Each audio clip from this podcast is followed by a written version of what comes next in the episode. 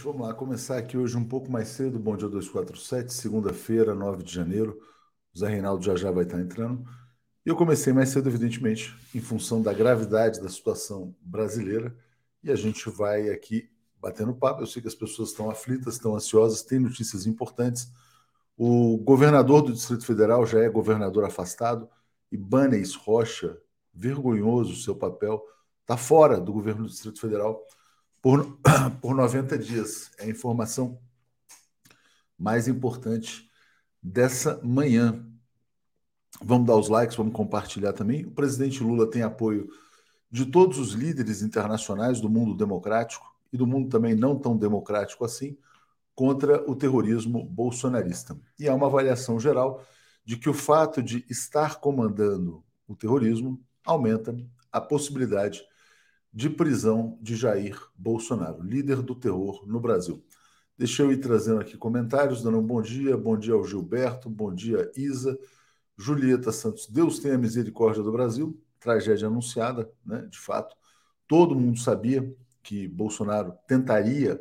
Ele já, inclusive, quando fugiu do Brasil para Miami, ele chegou a confessar, disse que vinha tentando é, implantar um golpe de Estado aqui no Brasil. E a gente vai é, seguindo, vamos lá. Araquém está dizendo: ó, bom dia, Zé. Nova, nova efeméride, 8 de janeiro, dia da intentona terrorista fascista no Brasil, de fato. É, também concordo com o Nilson: a democracia vence o fascismo, venceu nas urnas e vencerá também, mesmo que seja pela força. Hein? A hora da repressão chegar, chegou, é hora de desmontar aqueles acampamentos. Há informações gravíssimas de que militares estão dando cobertura para os terroristas em Brasília. Né? Por quê? Porque quem são os terroristas? Muitos deles são militares, esposas de militares, filhas de militares, que não estão lutando contra o comunismo, não estão lutando pelo Brasil, estão lutando pela boquinha. Né? Jair Bolsonaro nomeou 8 mil militares incompetentes para ocupar funções no governo federal. Isabel, que fala conosco lá da França, está dizendo: Léo, comunidade totalmente estarrecida, as punições precisam acontecer. Hoje, a caneta do Alexandre de Moraes e de outros ministros vai trabalhar, vai trabalhar muito pesadamente. E olha, acho que a gente vai ter muito trabalho no dia de hoje. Vão ser muitas ordens de prisão. Né? Todos os ônibus que estão, que foram para Brasília, já estão devidamente identificados. Já se sabe quem pagou cada ônibus desses. Todos os empresários que pagaram esses ônibus serão presos. Por quê? Porque financiaram atos terroristas. O Flávio Dino deixou muito, muito claro. Né? E o, o, a ordem de prisão pode chegar, a, na verdade, o, a pena de prisão para esses terroristas pode chegar a 12 anos ou até 20 anos com a combinação dos crimes. Né? Bom, Jairo Costa, os atos terroristas de 8 de dezembro de 23 têm nítida conotação de terrorismo parcial de Estado. A punição exemplar das cabeças civil e militar desta hidra desmobilizará o terrorismo no varejo tocou no ponto central. Fundamental atingir a cabeça do monstro terrorista, Jair Bolsonaro, Anderson Torres. O Anderson deve ser preso nas próximas horas e extraditado também. Então, podem esperar, porque não vai ficar barato né, o que ele fez no Distrito Federal. Anderson Torres e Banes Rocha permitiram a destruição do patrimônio da humanidade, que é a capital federal, Brasília. Vamos trazer Zé Reinaldo e a gente vai Seguindo aqui. Bom dia, Zé, tudo bem? Bom dia, Léo. Bom dia, comunidade. Tudo bem na circunstância, né? Vamos lá, vamos tocando, vamos tocando. É nossa obrigação aqui trazer as notícias, né, Zé? Claro. E, uh, e comentando à medida em que os fatos vão se sucedendo. Jairo Costa tocou nesse ponto fundamental. É, os atos terroristas de 8 de dezembro de 23, nítida conotação de terrorismo parcial de Estado. A punição exemplar das cabeças civil e militar da Hidra desmobilizará o terrorismo no varejo. Eu espero para hoje, Zé, a prisão do Anderson Torres e, eventualmente, até a prisão do próprio Jair Bolsonaro. Vamos ver se eles vão decretar, mas certamente a do Anderson Torres, que foi quem facilitou a ação terrorista em Brasília, deve acontecer. Diga, Zé. Bom, é isso. Nós tivemos no Brasil ontem é, uma insurreição de caráter fascista. Não se pode classificar de outra maneira. Uma tentativa de golpe de Estado, intentona de golpe de Estado, uma ameaça direta a todas as instituições democráticas do país, ao Estado Democrático de Direito, uma tentativa de derrubar o governo legitimamente constituído e democraticamente eleito, e um ato desta natureza, que foi marcado por episódios de terrorismo, não pode ficar impune, tem que ser esmagado, tem que ser severamente punido, os seus responsáveis também severamente punidos, e eu acho que entre os principais responsáveis estão o ex-ocupante do Palácio do Planalto, esse ex-ministro, Anderson Torres, e, numa outra escala, mas também corresponsável, o governador do Distrito Federal. E acho que eles precisam responder politicamente e juridicamente. No caso de Bolsonaro e de Anderson Torres, está clara a necessidade de sua prisão. Ele confessou, né, Zé? Quando a gente transmitia aquela live da, antes da fuga para Miami, ele falava: tentei de tudo, mas o dia não acaba em 1 de janeiro. Ou seja, o dia podia continuar em 8 de janeiro. Ele foi para Miami, se escondeu num bunker e de lá comanda as ações terroristas contra o povo e o patrimônio brasileiros. Rafael Mendonça chegando como assinante, agradeço muito. O Carlota fala: o Múcio se abaixou demais para os militares. A situação do Múcio está se tornando insustentável. Vou te ouvir sobre isso também. E Rosa Esteves defende Ibanez na cadeia, Múcio afastado já. Obrigado aqui a Marta Gomes, também já, já te passo, é só ler aqui também. Romulo Galo, forças de segurança estão insubordinadas. Ninguém vê? Bom, quais são as forças de segurança que estão insubordinadas? Então, a intervenção geral, no, é, é, o que está acontecendo no Brasil, de fato, é gravíssimo. A intervenção pode ser, então, o caso de intervenção total no Distrito Federal e o envio das polícias uh, dos outros estados, como já está acontecendo. Estão chegando polícias da Bahia, polícias do Piauí, né? e é importante que haja o uso da Força Nacional. Se os militares não colaborarem, terão que ser presos também. Se tiver militar dando cobertura, tem que prender todos os militares que estiverem na cadeia de comando. Se faltar cadeia em Brasília, paciência. Né? Enfim. Júlio Beraldi, estão nas refinarias. Aqui na Revap, mobilizados. Notícia importante também do dia, né, Zé? A Petrobras reforçando a segurança nas suas refinarias porque o plano terrorista comandado por Jair Bolsonaro consiste em estuprar o Brasil, como foi feito no dia de ontem, e paralisar toda a distribuição de combustíveis no país. Diga, Zé.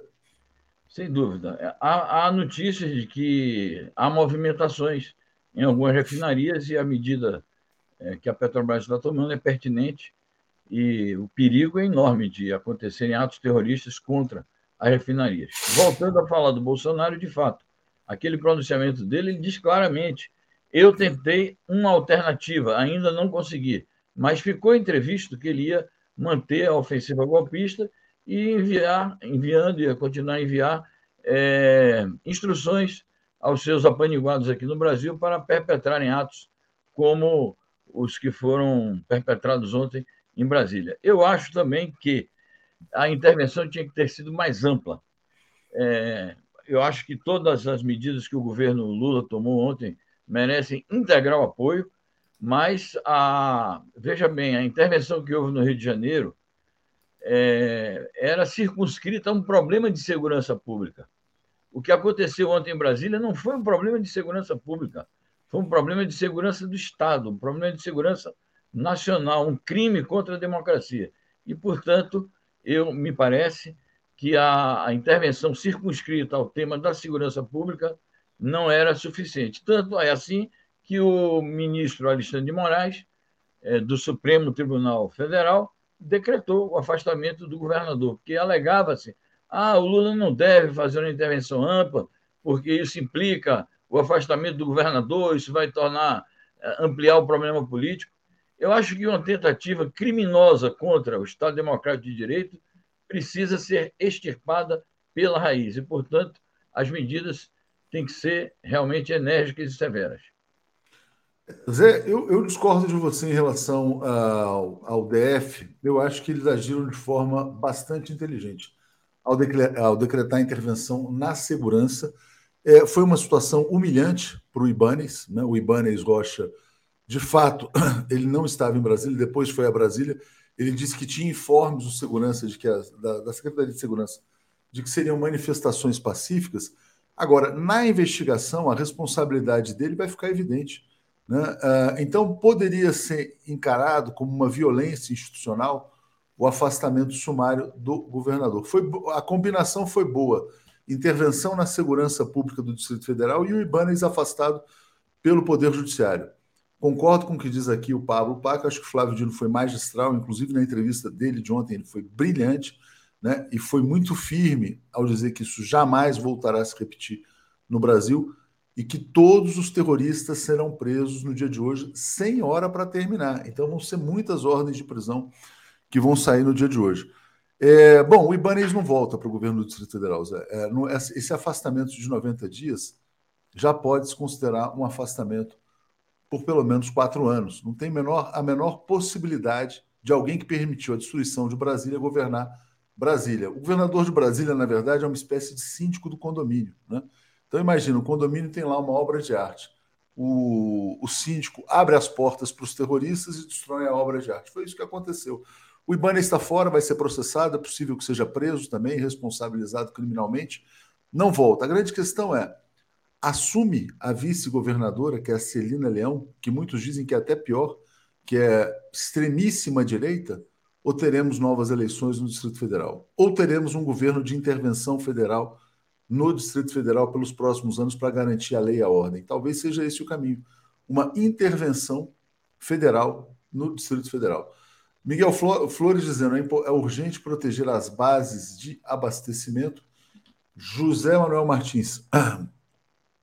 Aqui, olha. Estou em Lucas do Rio Verde, região agrícola do Brasil. A pista está bloqueada sem previsão de liberação. Colocaram fogo em cima de uma ponte. É, não sei se foi comprometida. É, uma questão muito importante no dia de hoje, Zé, vai ser, a, na verdade, o perdimento dos bens de muitos financiadores de terroristas. Né? Muitos deles são produtores de soja, são agricultores que eles não estão lutando contra o comunismo, eles querem uma moeda brasileira muito desvalorizada para que eles lucrem mais. E aí, por isso, eles pagam. Se a gente olha pelas imagens das pessoas que estavam lá em Brasília, muitos eram pés rapados, pés rapados, assim, quer dizer, pagos pelo agronegócio para ir lá tumultuar a situação em Brasília. E ontem eu recebi vídeos, eles estão fechando estradas em Mato Grosso, estão fechando estradas em Goiás.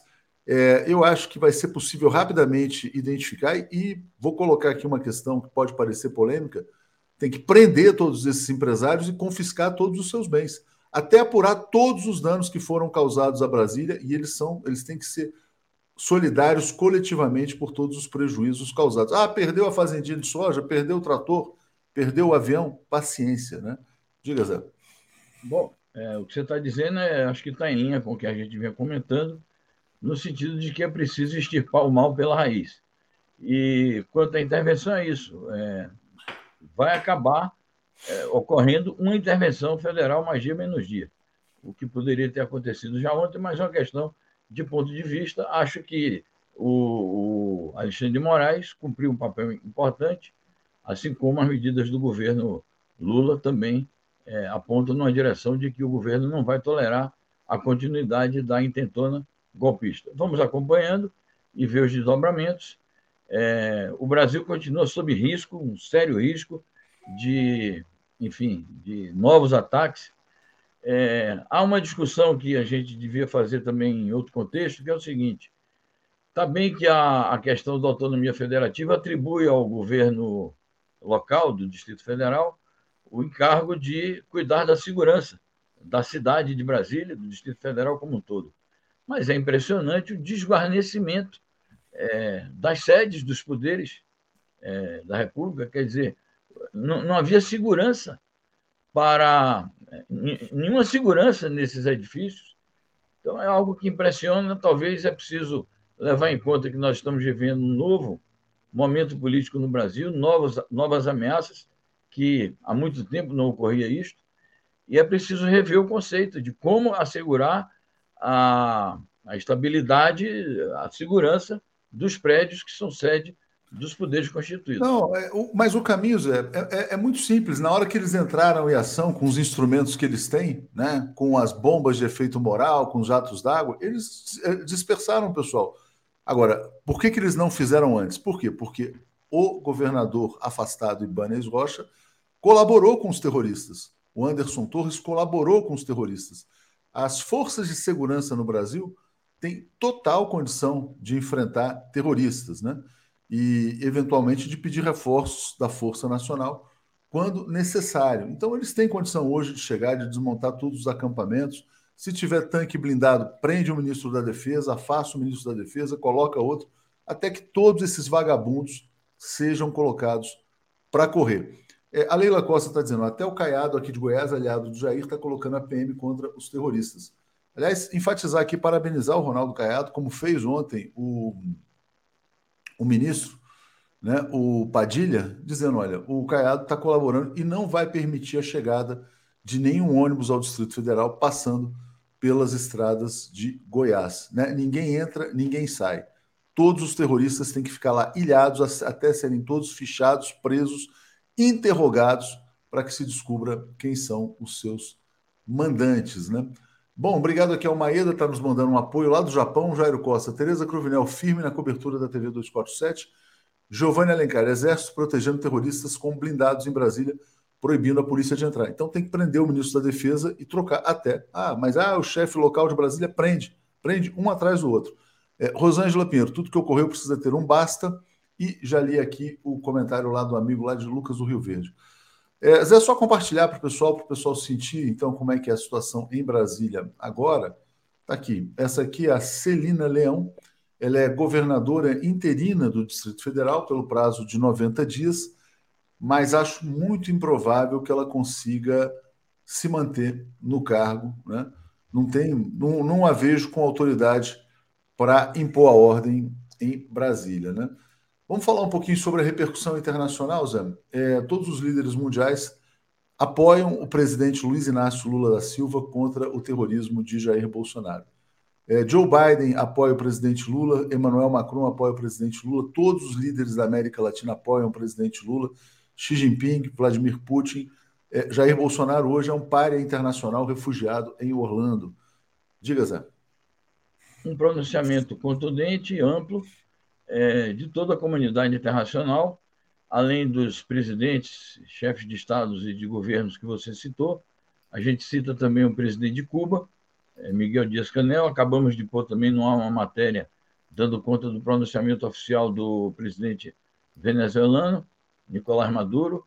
É, uma notícia também, durante a noite, o parlamento, a mesa do parlamento do Mercosul, é, fez um pronunciamento também bastante enfático, condenando os atos golpistas e defendendo a democracia no Brasil e solidarizando-se com o presidente Lula.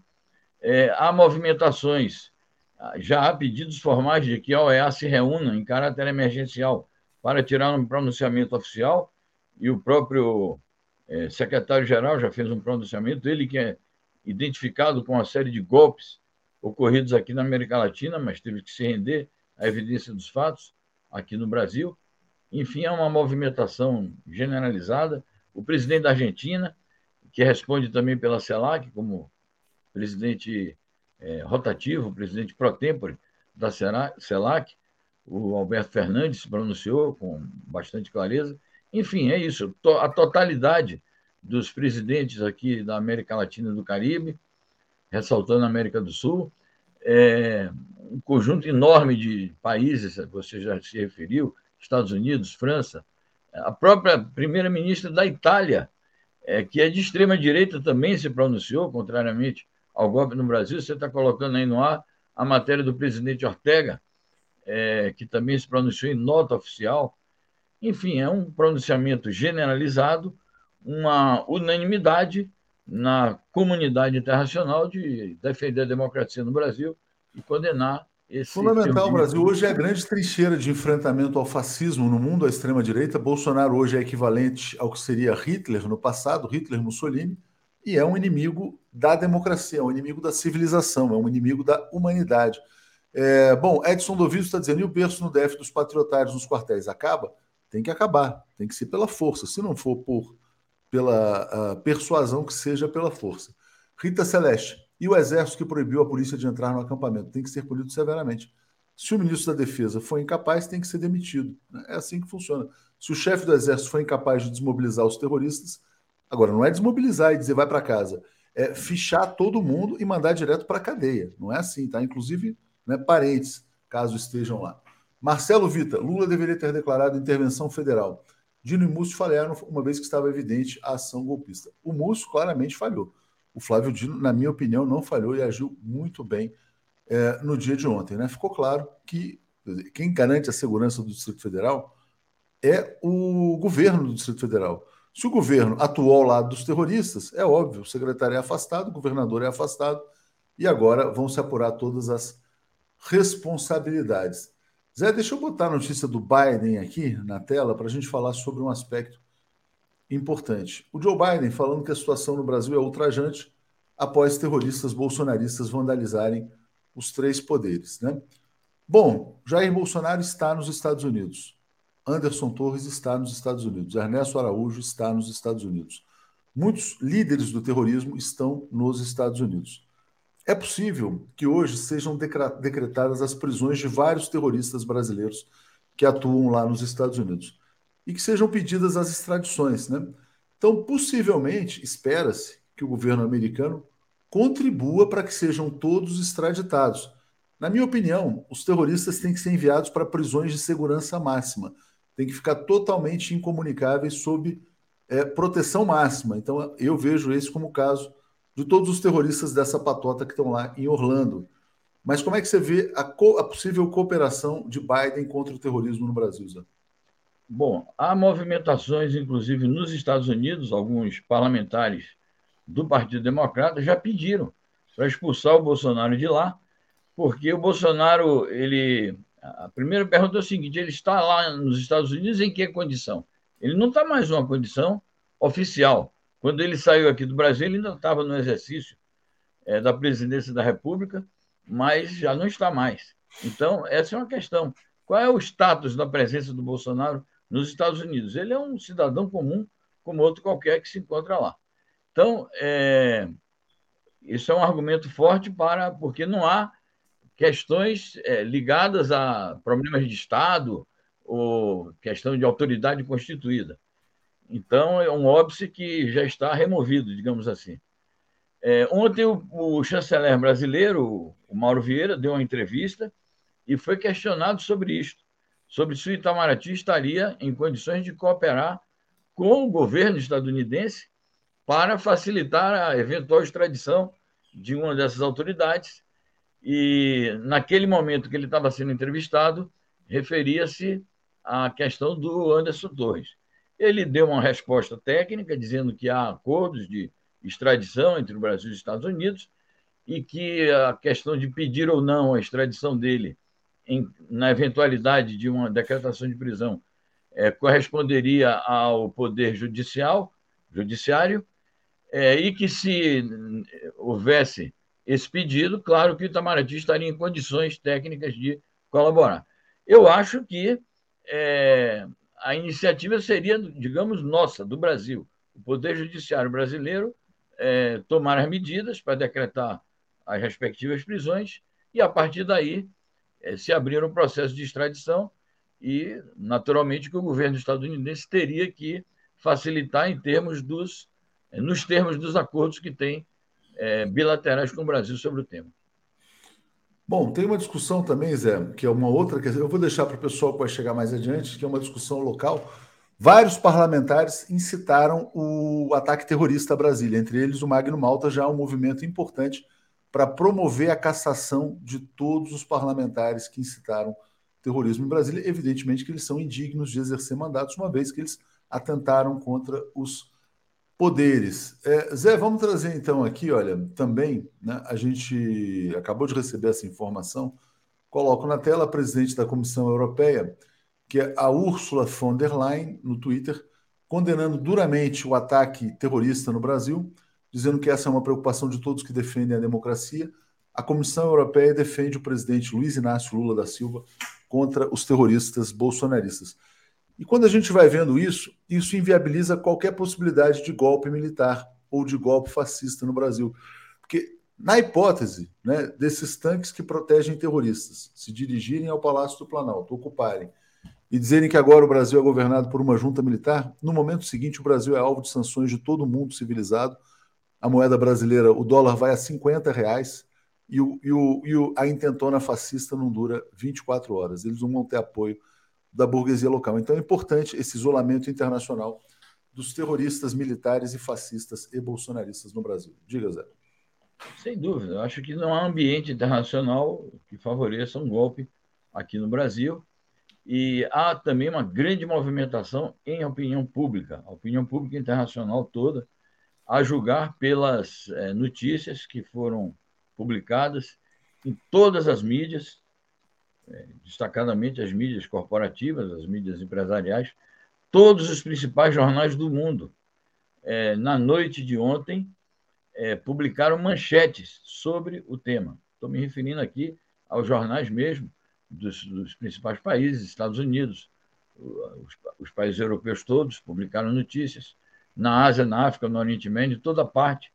O principal assunto internacional de ontem para hoje é a tentativa de golpe no Brasil. Então, é, os governos estão se pronunciando, alguns organismos multilaterais se pronunciando, a ONU se pronunciou, alguns blocos estão se pronunciando, como é o caso da União Europeia, e obviamente que isto é, impede, isso retira condições de respaldo internacional ao golpe, e isso naturalmente que a gente deve levar em conta aqui no Brasil como um reforço às posições das forças democráticas aqui do nosso país. É isso aí que você mencionava, Zé. Então tem a notícia, né? Quer dizer, com várias manifestações sobre a reação internacional ao golpe de Estado aqui no Brasil, a tentativa de golpe de Estado, né?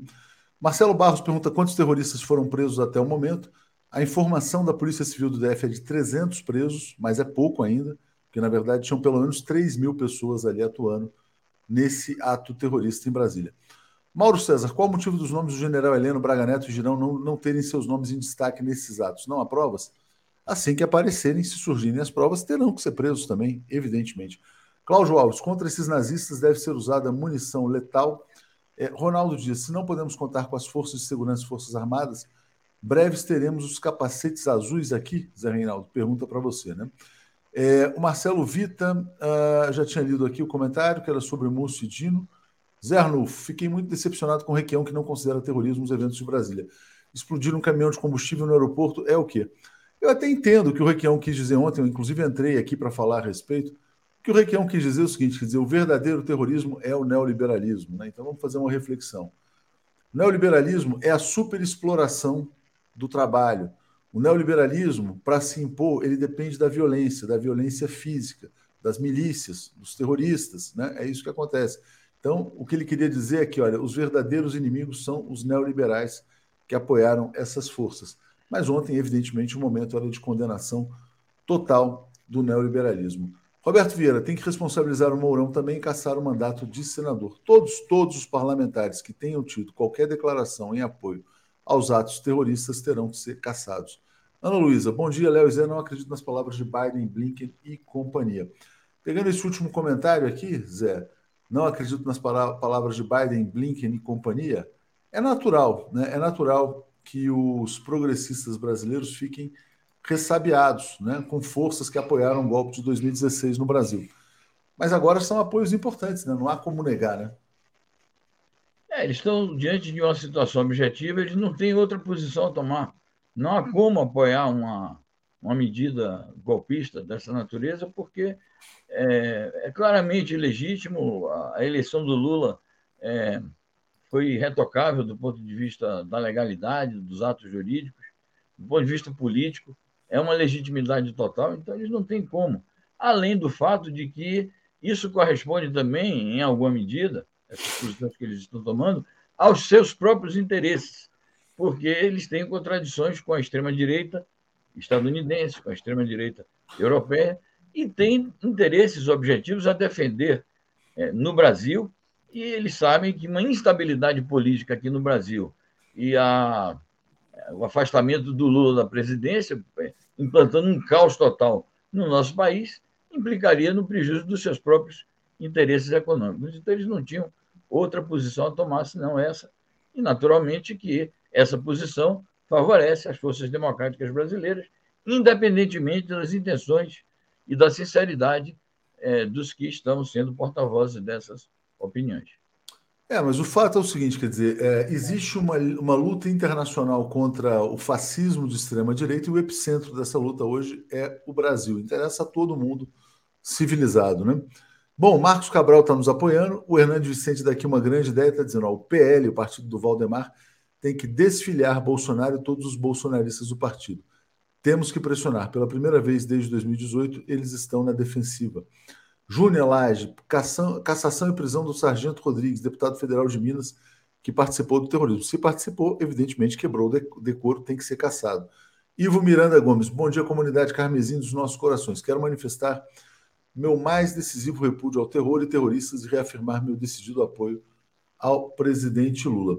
Eu postei hoje, Zé, ah, e pode parecer polêmico para algumas pessoas, né? É, que a partir de hoje o Lula não é só o presidente dos brasileiros. Ele é o líder nacional na luta contra o terror, na guerra contra o terror. Obviamente, muitas pessoas não gostam dessa expressão guerra ao terror, porque ela acaba trazendo a ideia de supressão de direitos, tá? mas o que eu acho que está em curso no Brasil é uma guerra ao terrorismo. E o Lula é esse líder. Por falar nessa liderança, é, eu quero colocar um gesto dele que me pareceu extremamente importante, extremamente simbólico, que foi o fato dele ir ao Palácio do Planalto no dia de ontem como, vamos dizer assim, um líder vai à guerra, foi à Praça dos Três Poderes, perto dele está aqui a, a Rosa Weber, está o Paulo Pimenta ao fundo, o Vadir Damus, para dizer, vamos enfrentar os terroristas, vamos punir todos os terroristas, sem exceção. Diga, Zé. Foi uma atitude corretíssima do Lula, corajosa é, e politicamente ajustada. Ele foi ao Palácio do Planalto, observou lá todos os estragos que fez uma vistoria, né? Depois ele atravessou a pé à Praça dos Três Poderes, foi se encontrar com a presidente do Supremo, na sede do Supremo, marcaram uma reunião para hoje, logo mais vai começar uma reunião entre os poderes, consta que o presidente da Câmara é, tá, já, já chegou a Brasília ontem à noite, é, o presidente do Senado vai chegar atrasado, porque ele só chegou hoje à noite, mas alguém será designado para representar o Senado nesta reunião dos poderes, e, portanto, ele atuou é, no curso dos acontecimentos de maneira tempestiva. Essa é, visita que ele fez ao Planalto e em seguida ao STF foi já em horas adiantadas da noite, mais de 10 horas da noite, depois que ele chegou de Araraquara. Enfim, eu acho que é isso. Lula assume o seu papel de líder nacional. É, cabe a ele, prioritariamente, a defesa da democracia, do Estado democrático de direito, e ele vai ter todo o respaldo é, do povo brasileiro e das instituições. Vai haver uma reunião hoje também de governadores, enfim. Acho muito positiva a atuação do Lula é, em todo esse episódio.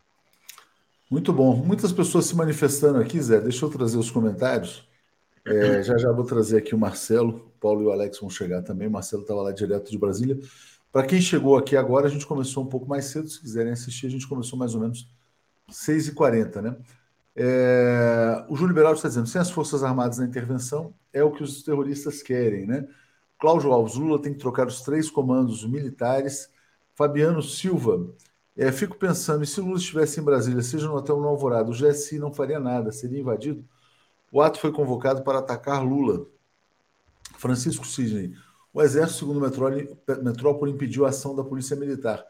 Marcos Cabral, sei que a esquerda não gosta, mas se Aldo Rebelo fosse ministro da Defesa, isso não teria tomado essa proporção. João do Sertão, Bolsonaro e seus cães na cadeia.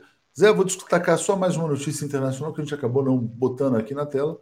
Governo venezuelano também condenando o ataque à democracia no Brasil, se solidarizando ao presidente Luiz Inácio Lula da Silva. Diga, Zé.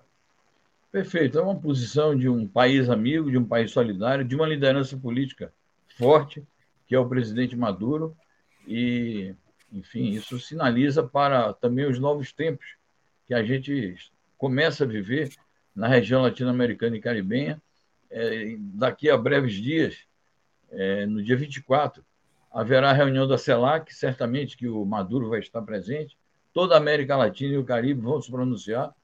Então, acho muito positivo o pronunciamento do governo é, venezuelano em favor da democracia no Brasil. Obrigado, Zé. Vou seguir aqui com o Marcelo, então. Obrigado por ter entrado mais cedo aqui com a gente. Valeu. Adiante, bom programa. Tchau, tchau. Obrigado. O comentário de Marcelo Auler. Bom dia, Marcelo, tudo bem?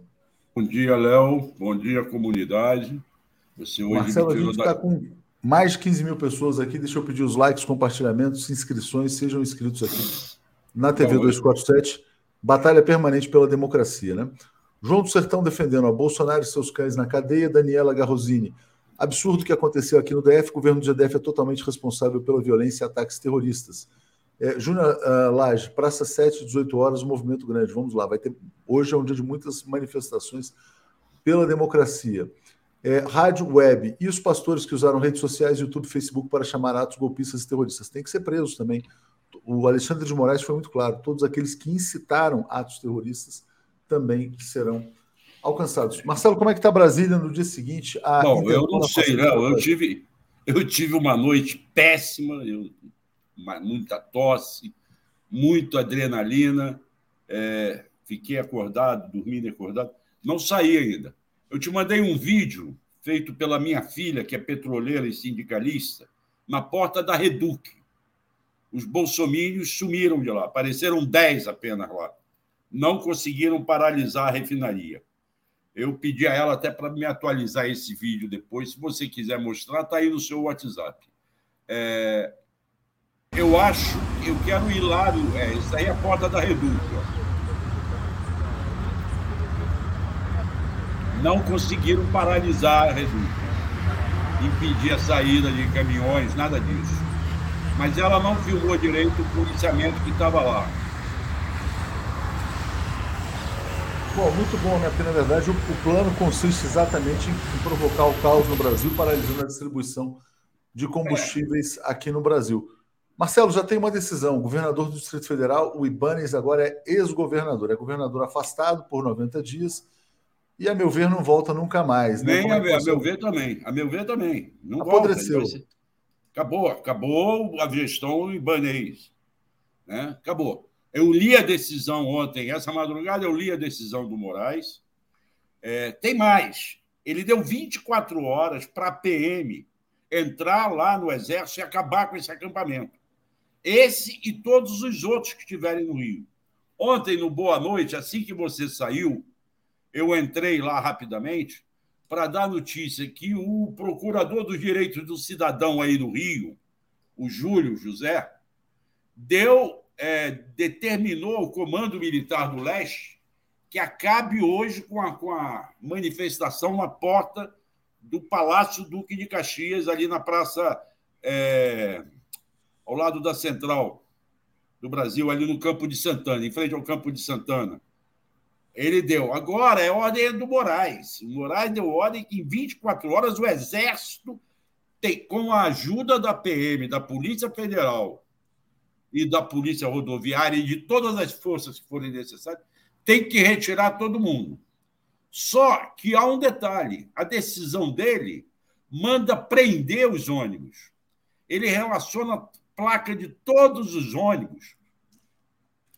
Eu ontem disse que eu não tinha localizado aonde os ônibus estavam concentrados, é porque eles estão concentrados junto à Granja do Torto, onde tem um parque lá. E lá foram adotadas todas as placas de ônibus e esses motoristas terão que prestar depoimento, apresentar o documento de quem pagou o ônibus, apresentar a relação de todas as pessoas que embarcaram no ônibus e essas pessoas terão que ser fichadas. Todas serão dadas como participantes do quebra-quebra, tenham ou não jogado pedra. É, não adianta Esse falar eu sou apenas um motorista. Era um motorista que sabia para onde estava indo, o que estava fazendo, quem ele estava levando, né? Então, é um motorista, ter... na verdade, um motorista, não, na mas... verdade, é um trabalhador que estava cumprindo. É, é, um trabalhador, mas vai ter que ser interrogado, vai ter que saber quem é, pagou sim. o ônibus, quem é o dono da isso frota, sim, né? Sim, sim, isso sim. Eu só não vou dizer que ele é responsável por claro, ter trazido as pessoas, mas, que na verdade é a função tem, dele. Todos, todos têm uma atuação aí, ainda que é. indireta, né? Deixa eu trazer os comentários aqui, Marcelo. Já vou chamar o Paulo também, está aqui, ó. Nelma, Léo precisa aposentar os generais mais velhos, nomear mais novos com compromisso com a democracia. O acontecido já estava avisado, cadeia neles. Jorge Mislabre está nos apoiando. Cláudia Mortari está dizendo: cadê a nota do Vilas Boas, Heleno e Praga Neto? Vamos trazer aqui o Paulo, ele já está aqui também. Bom dia, Paulo, tudo bem? Bom dia, tudo bem?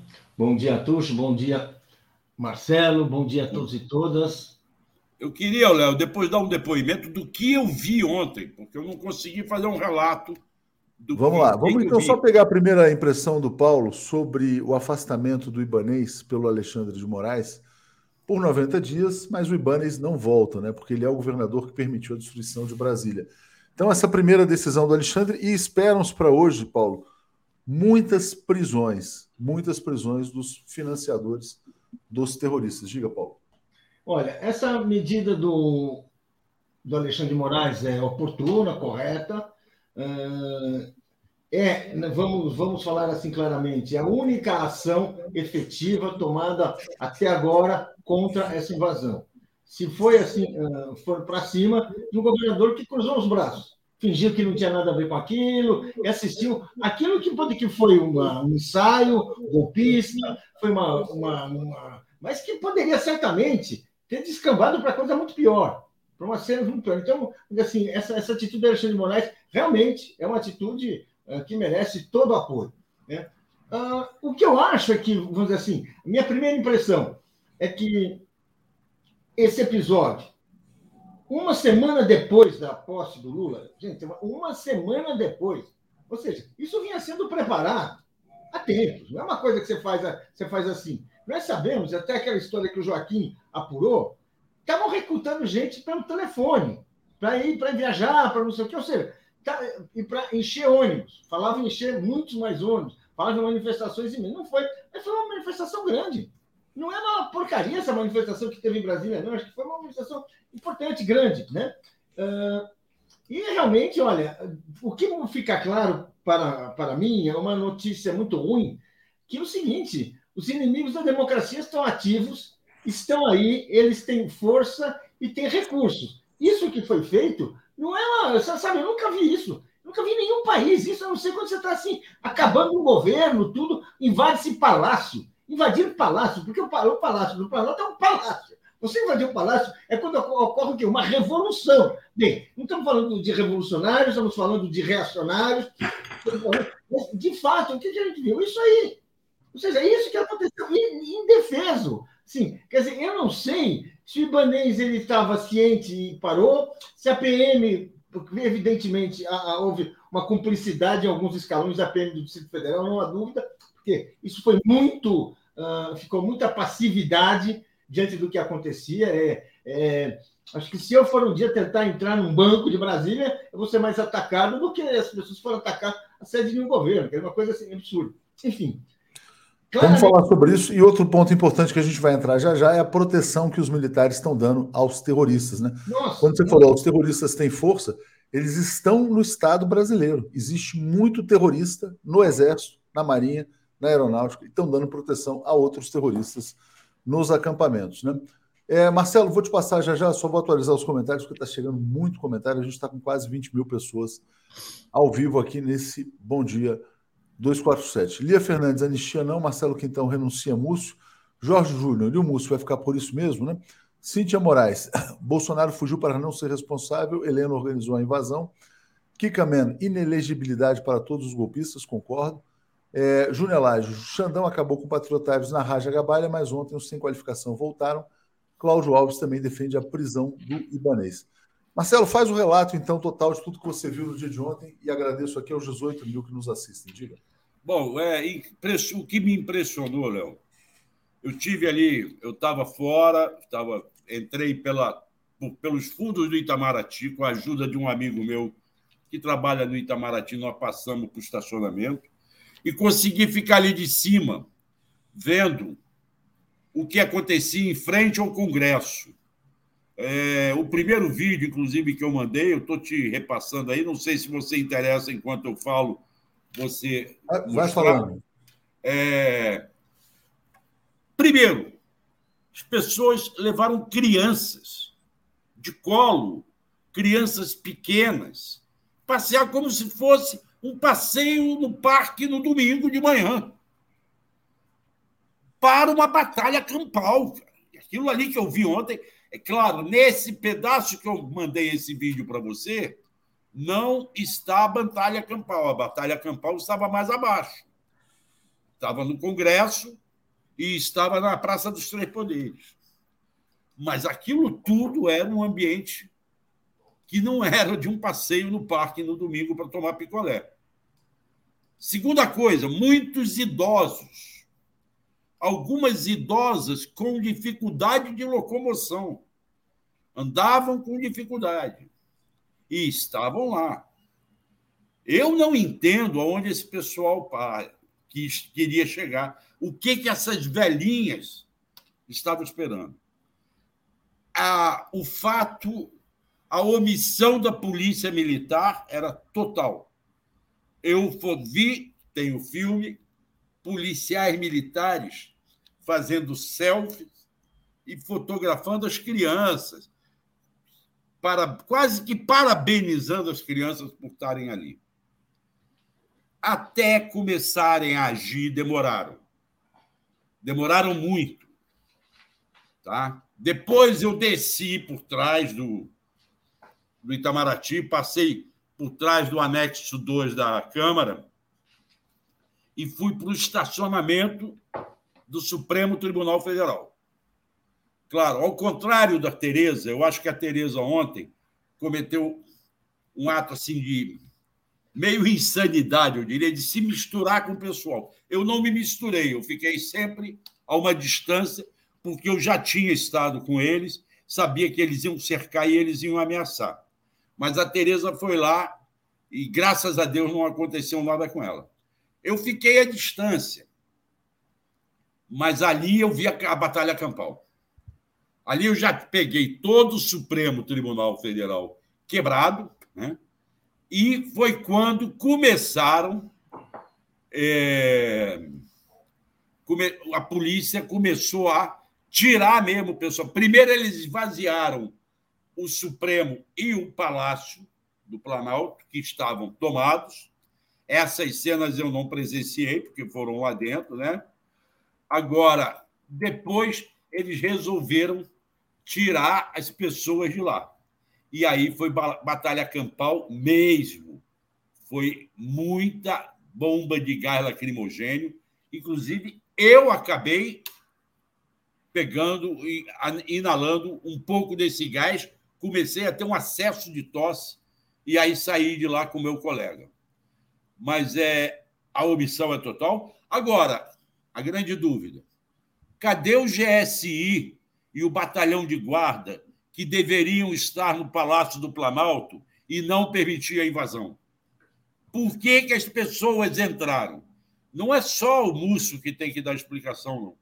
Eu acho que o general G. Dias também deve explicações ao presidente da República e à nação.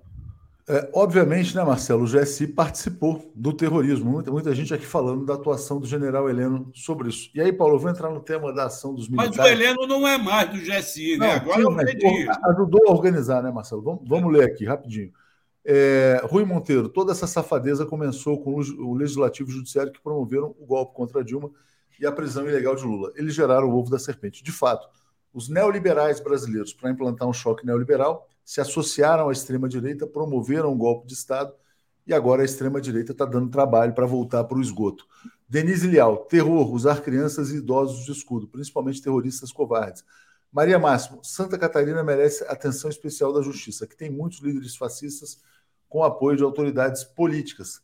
Eduardo Bux, Léo, pensando no que aconteceu no STF, nem os trumpistas mais radicais ousaram entrar na Suprema Corte. Aqui, Bolsonaro ele é muito pior que o Trump.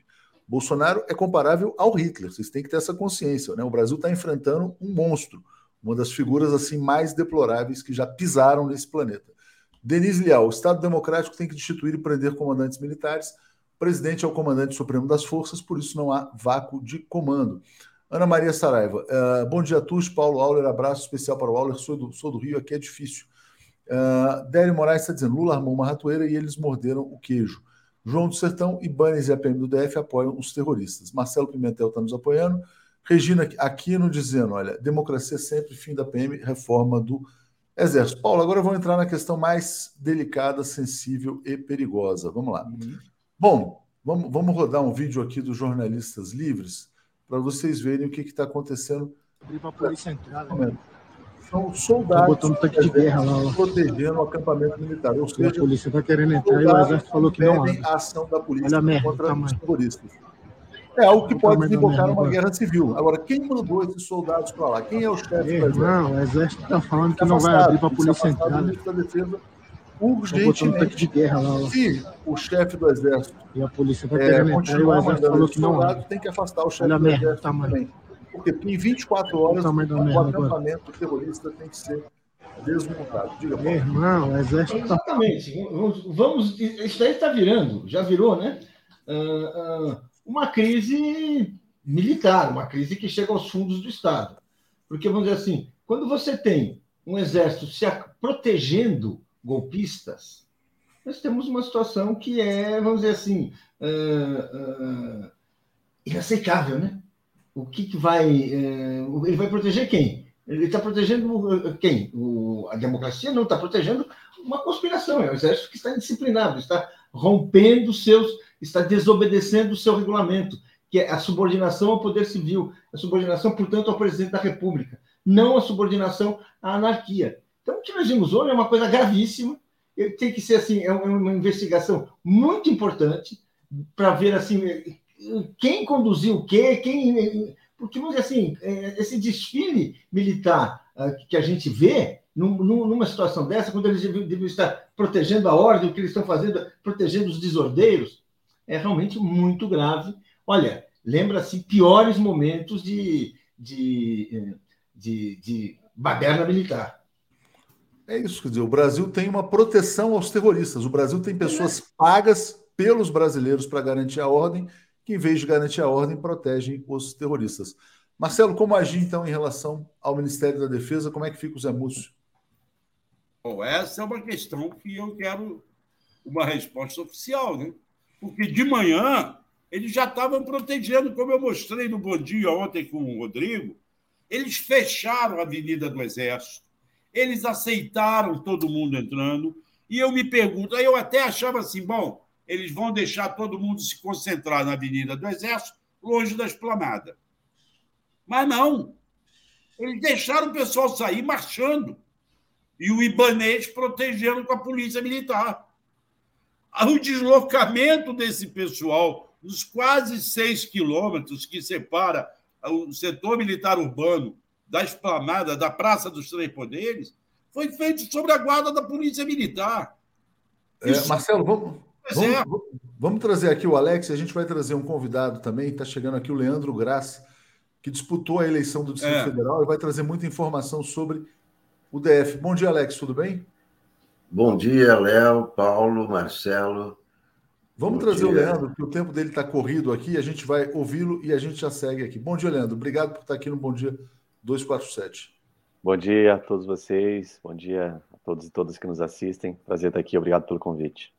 Obrigado, Leandro. Estamos aqui. É, eu, Leonardo Atucho, Alex Sonic, Marcelo Auler e Paulo Moreira Leite. Bom, uh, ontem a gente defendeu aqui enfaticamente o afastamento do governador do Distrito Federal, o Ibanes. Você defendeu nas redes sociais. Bom, o Leandro disputou o governo do Distrito Federal, chegou em segundo lugar na disputa, quase provocou um segundo turno em Brasília. Já há um movimento pelo impeachment do uh, governador. E, uh, tecnicamente, a Celina Leão é governadora interina. Como é que vai ficar a situação do Distrito Federal, uh, que na verdade facilitou a ação terrorista em Brasília? Por favor, Leandro. Exato. Nesse momento, o governador afastado, por decisão do ministro Alexandre, e já pela manhã, hoje, nós devemos ter alguns pedidos de impeachment na Câmara Legislativa, que é quem aprecia, quem tem a tarefa de analisar esses pedidos. O Partido Verde vai protocolar um pedido, já está pronto, nós vamos protocolar agora por volta das 10 horas. Eu imagino que haverá outros pedidos, tem um também de uma associação de advogados pelos direitos humanos, e a tendência é virem vários. E agora caberá, posteriormente, esses pedidos registrados, protocolados, ao presidente da Câmara, deputado Wellington Luiz, do MDB, da base aliada de Banês, fazer a admissibilidade ou não, e posteriormente os deputados analisarem. É muito importante dizer que o Distrito Federal, neste momento, então, está sendo governado pela ex-deputada Celina Leão, vice-governadora, que assume, ela que também é alinhada ao bolsonarismo, ela que também foi muito importante para a campanha de Bolsonaro aqui no DF, para a campanha de Damares Alves, ela que faz parte desse núcleo bolsonarista aqui do Distrito Federal. Obrigado, Leandro. Vou passar para o pessoal, Paulo, Alex, Marcelo, quer dizer, alguma questão sobre a situação do DF, por favor. Eu, eu, quando a gente fala de, de, de um impeachment, em geral surge o problema do vice. E muitas vezes o vice é pior que o titular, certo? Vamos, vamos falar assim pragmaticamente. Não estou falando da Celina Leão, mas estou falando. É histórica, historicamente, nós temos experiência grande de impeachment. Mesmo assim, você é a favor do impeachment? É, o impeachment precisa das razões jurídicas e políticas. Ontem, a peça do ministro Alexandre, a decisão dele, deixa inclusive bem clara a existência de um crime de responsabilidade do governador do Distrito Federal. Está explícito na decisão do ministro Alexandre. Então, crime de responsabilidade, consequência, impeachment. Então, nesse momento, mais do que sermos favoráveis ou não, é verificar se existe o crime de responsabilidade. Segundo o ministro Alexandre, existe. Na minha avaliação, existe e nós vamos agora aguardar. E é importante dizer a vocês todos que estão nos ouvindo que a população do Distrito Federal tem uma missão muito importante. Ela tem uma tarefa muito importante neste momento, que é pressionar, Paulo, pressionar a Câmara Legislativa, pressionar o presidente da Câmara para o acatamento, para a admissibilidade desses pedidos que devem chegar por lá. Marcelo. Marcelo, só pra te, já te passo, só para acrescentar uma informação, tem uma nota na Folha de São Paulo dizendo que vários integrantes do uh, Poder Judiciário estão defendendo a prisão do Ibanês. É, não apenas o impeachment, mas que ele seja preso por ter permitido o terrorismo em Brasília. Diga, Marcelo. Mas, Graça, bom dia, antes de mais nada. Prazer te encontrar aqui. A gente tem se encontrado pessoalmente aqui em Brasília. É, eu queria saber a força política dentro da Câmara Legislativa. Como é que se coloca? Conta como é que é a bancada dessa nova Câmara, porque esse impeachment vai ser votado não pela atual Câmara, pela que toma posse dia 1 de fevereiro. Como é que fica essa força política nova lá? Marcelo, o governador Ibanês tem uma base ampla na Câmara. Aqui no nosso caso, a posse foi dada já dia primeiro. Ela segue um calendário diferente do Congresso Nacional. Ah, tá. Eu não sabia. E a nova legislatura já está constituída, já está empossada, com uma grande maioria de deputados aliados de Ibanês. Eu posso dizer com tranquilidade, pelo menos 16 deputados dos 24 que a Câmara tem são fiéis aliados do governador. E por isso eu registro de novo: é importante que a população do DF se manifeste, que ela questione os parlamentares, a começar pelo próprio presidente da Câmara, Wellington Luiz, do MDB. Porque, a depender da mera composição, hoje o governador tem maioria na Câmara. Ele tem maioria ampla, tem dois terços da casa. Nós temos a bancada de oposição, formada pelos partidos que são da base, é, inclusive do nosso governo federal. Temos os deputados que são ali bastante aguerridos, que eu tenho certeza vão fazer esse trabalho de denúncia, de questionamento, vão ser bastante altivos eh, ao longo desses dias, nesse, nessa cobrança para que a Câmara admita, pelo menos analise os pedidos que vão estar lá sobre a mesa do presidente Wellington. É, Alex, você sobre essa questão do Distrito Federal, sua primeira impressão e aproveitando para emendar aqui com o Graça. Diga, Alex. Bom, a primeira impressão é que o, o Ibanês deveria ter sido preso em flagrante, né? É evidente, né?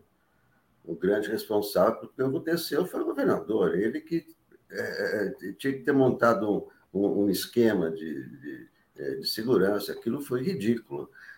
as imagens de, de, policiais fazendo selfie enquanto é, é, é terroristas quebravam os palácios é, são, são provas, quer dizer, é, Ibanez tinha que ser preso, afastado já está, é, tem que ser preso. Se, se essa substituta dele for na linha dele, também vai ser presa. Então, ontem foi traçada uma, uma linha, entendeu? É, bolsonarista agora é sinônimo de terrorista. Acabou essa história de ah, tem, tem bolsonarista, mas é, tem um bolsonarista legal e outro que é ilegal. Não, são todos terroristas. Então acabou. Quem ficar agora do lado de Bolsonaro é terrorista. Foi traçada uma linha ontem. Ontem acabou essa história. Não tem mais é, é, bolsonarista bonzinho. Bolsonarista é terrorista. Acabou. Todo bolsonarista é um terrorista. Então, quem estiver do lado do Bolsonaro está do lado do terrorismo. Bolsonaro tem que ser extraditado, tem que ser preso, os filhos dele, tudo isso, Braga Neto, essa gente toda, a, o, esses comentários da Jovem Pan, esse neto do, do, do Figueiredo, acabou essa história. Não tem mais, foi traçada uma linha ontem. Eu concordo plenamente com você, Alex, mas quero só emendar uma pergunta aqui para o Leandro: se já é possível quantificar o dano material causado no Distrito Federal, porque você é um cara também muito atento à questão do patrimônio. Você, é, até onde eu sei, você é nascido em Brasília. Brasília é patrimônio da humanidade e realmente assim é vergonhoso ver o que aconteceu. É, qual é o prejuízo material e imaterial também, se for possível? Léo, é incalculável. Eu não tenho condições de te dizer quantitativamente uma estimativa de qual foi esse prejuízo. Você bem lembra, Brasília é patrimônio da humanidade, tombado em 1987 pela Unesco, declarado patrimônio.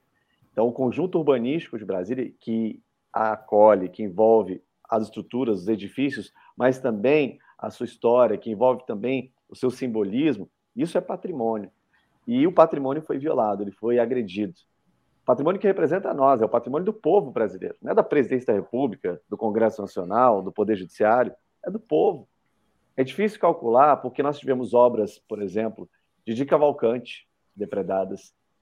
A obra em frente ao, ao Supremo Tribunal Federal também foi violada. Nós temos certamente aí diversos móveis, objetos. Temos um relógio que é do período já da segunda fase do período imperial brasileiro. Nós temos uma série de objetos e elementos que foram é, diretamente atacados. Os vitrais, né, os vitrais dos palácios, é, são vitrais históricos, são vitrais sensíveis. Então, a reconstrução disso vai demandar um esforço muito grande, vai demandar certamente uma capacidade técnica, mas é difícil calcular. Nós temos ali, por exemplo, o sequestro, roubo de determinados objetos que a gente não sabe onde estão. São parte né, do acervo que o Congresso Nacional, o Palácio do Planalto e também o Palácio da Justiça, do Supremo Tribunal Federal tinham. As cadeiras, tudo isso. É incomensurável, é incalculável o prejuízo. Né? Não dá nem para dizer, tanto do ponto de vista material, quanto do ponto de vista imaterial, simbólico, do valor que isso tem para o povo brasileiro. É lamentável. Eu, particularmente, como brasiliense, nasci aqui, cresci em Brasília, eu tenho um amor por essa cidade, eu me senti atacado, é, eu me senti muito violado e tenho certeza que a maior parte do povo de Brasília também. Não é apenas a estrutura física que estava sendo atacada, nós estávamos sendo atacados, nós estávamos sendo assaltados por esses criminosos, por esses terroristas. Então, é difícil te dizer aqui qual é o valor, qual é o tamanho desse prejuízo.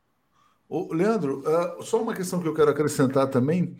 Como é que fica, por exemplo, vamos imaginar que o Ibanês consiga se manter na Câmara Legislativa. Acho que vai acabar sendo afastado definitivamente, pode ser preso, pode ser afastado pelo STJ.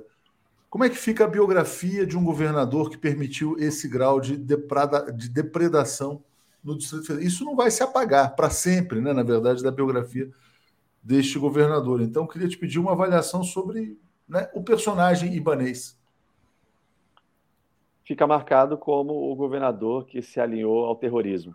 Essa vai ser a principal informação sobre a história de Ibanês, que vai ficar registrada né, dentro da nossa trajetória aqui do DF. Olha, é muito triste, né, porque o DF tem um histórico recente de muitos problemas com seus governadores. Nós tivemos o caso do governador Arruda, que saiu preso de dentro do Palácio do Buriti. Nós temos aí situações é, de denúncias, né, de, várias de vários casos que o governador do DF não representou o interesse público. E agora, Ibanês é mais um desses casos. Nós sabíamos já quem era Ibanês. Ibanês, ao longo de todo o seu mandato, se dizia fã, amigo, aliado, parceiro do Bolsonaro. Durante a campanha, ele se intitulou bolsonarista. Em vários debates, ele se dizia: Eu sou bolsonarista. Em vários debates, ele fez coro ao Bolsonaro. Em vários debates, ele fez críticas e fez ataques, cometeu violências contra os progressistas, criminalizando os nossos partidos, criminalizando o nosso campo das esquerdas. Ele fez isso em vários momentos. Então, eu não tenho nenhuma dúvida de quem era Ibanez. Infelizmente, parte da população foi enganada por ele e acreditou que ele era um democrata, acreditou que ele era alguém moderado. Ibanez nunca foi moderado. Ibanez já chegou ao fato de, de, entrar na Câmara Legislativa e apontar o dedo na cara de um deputado.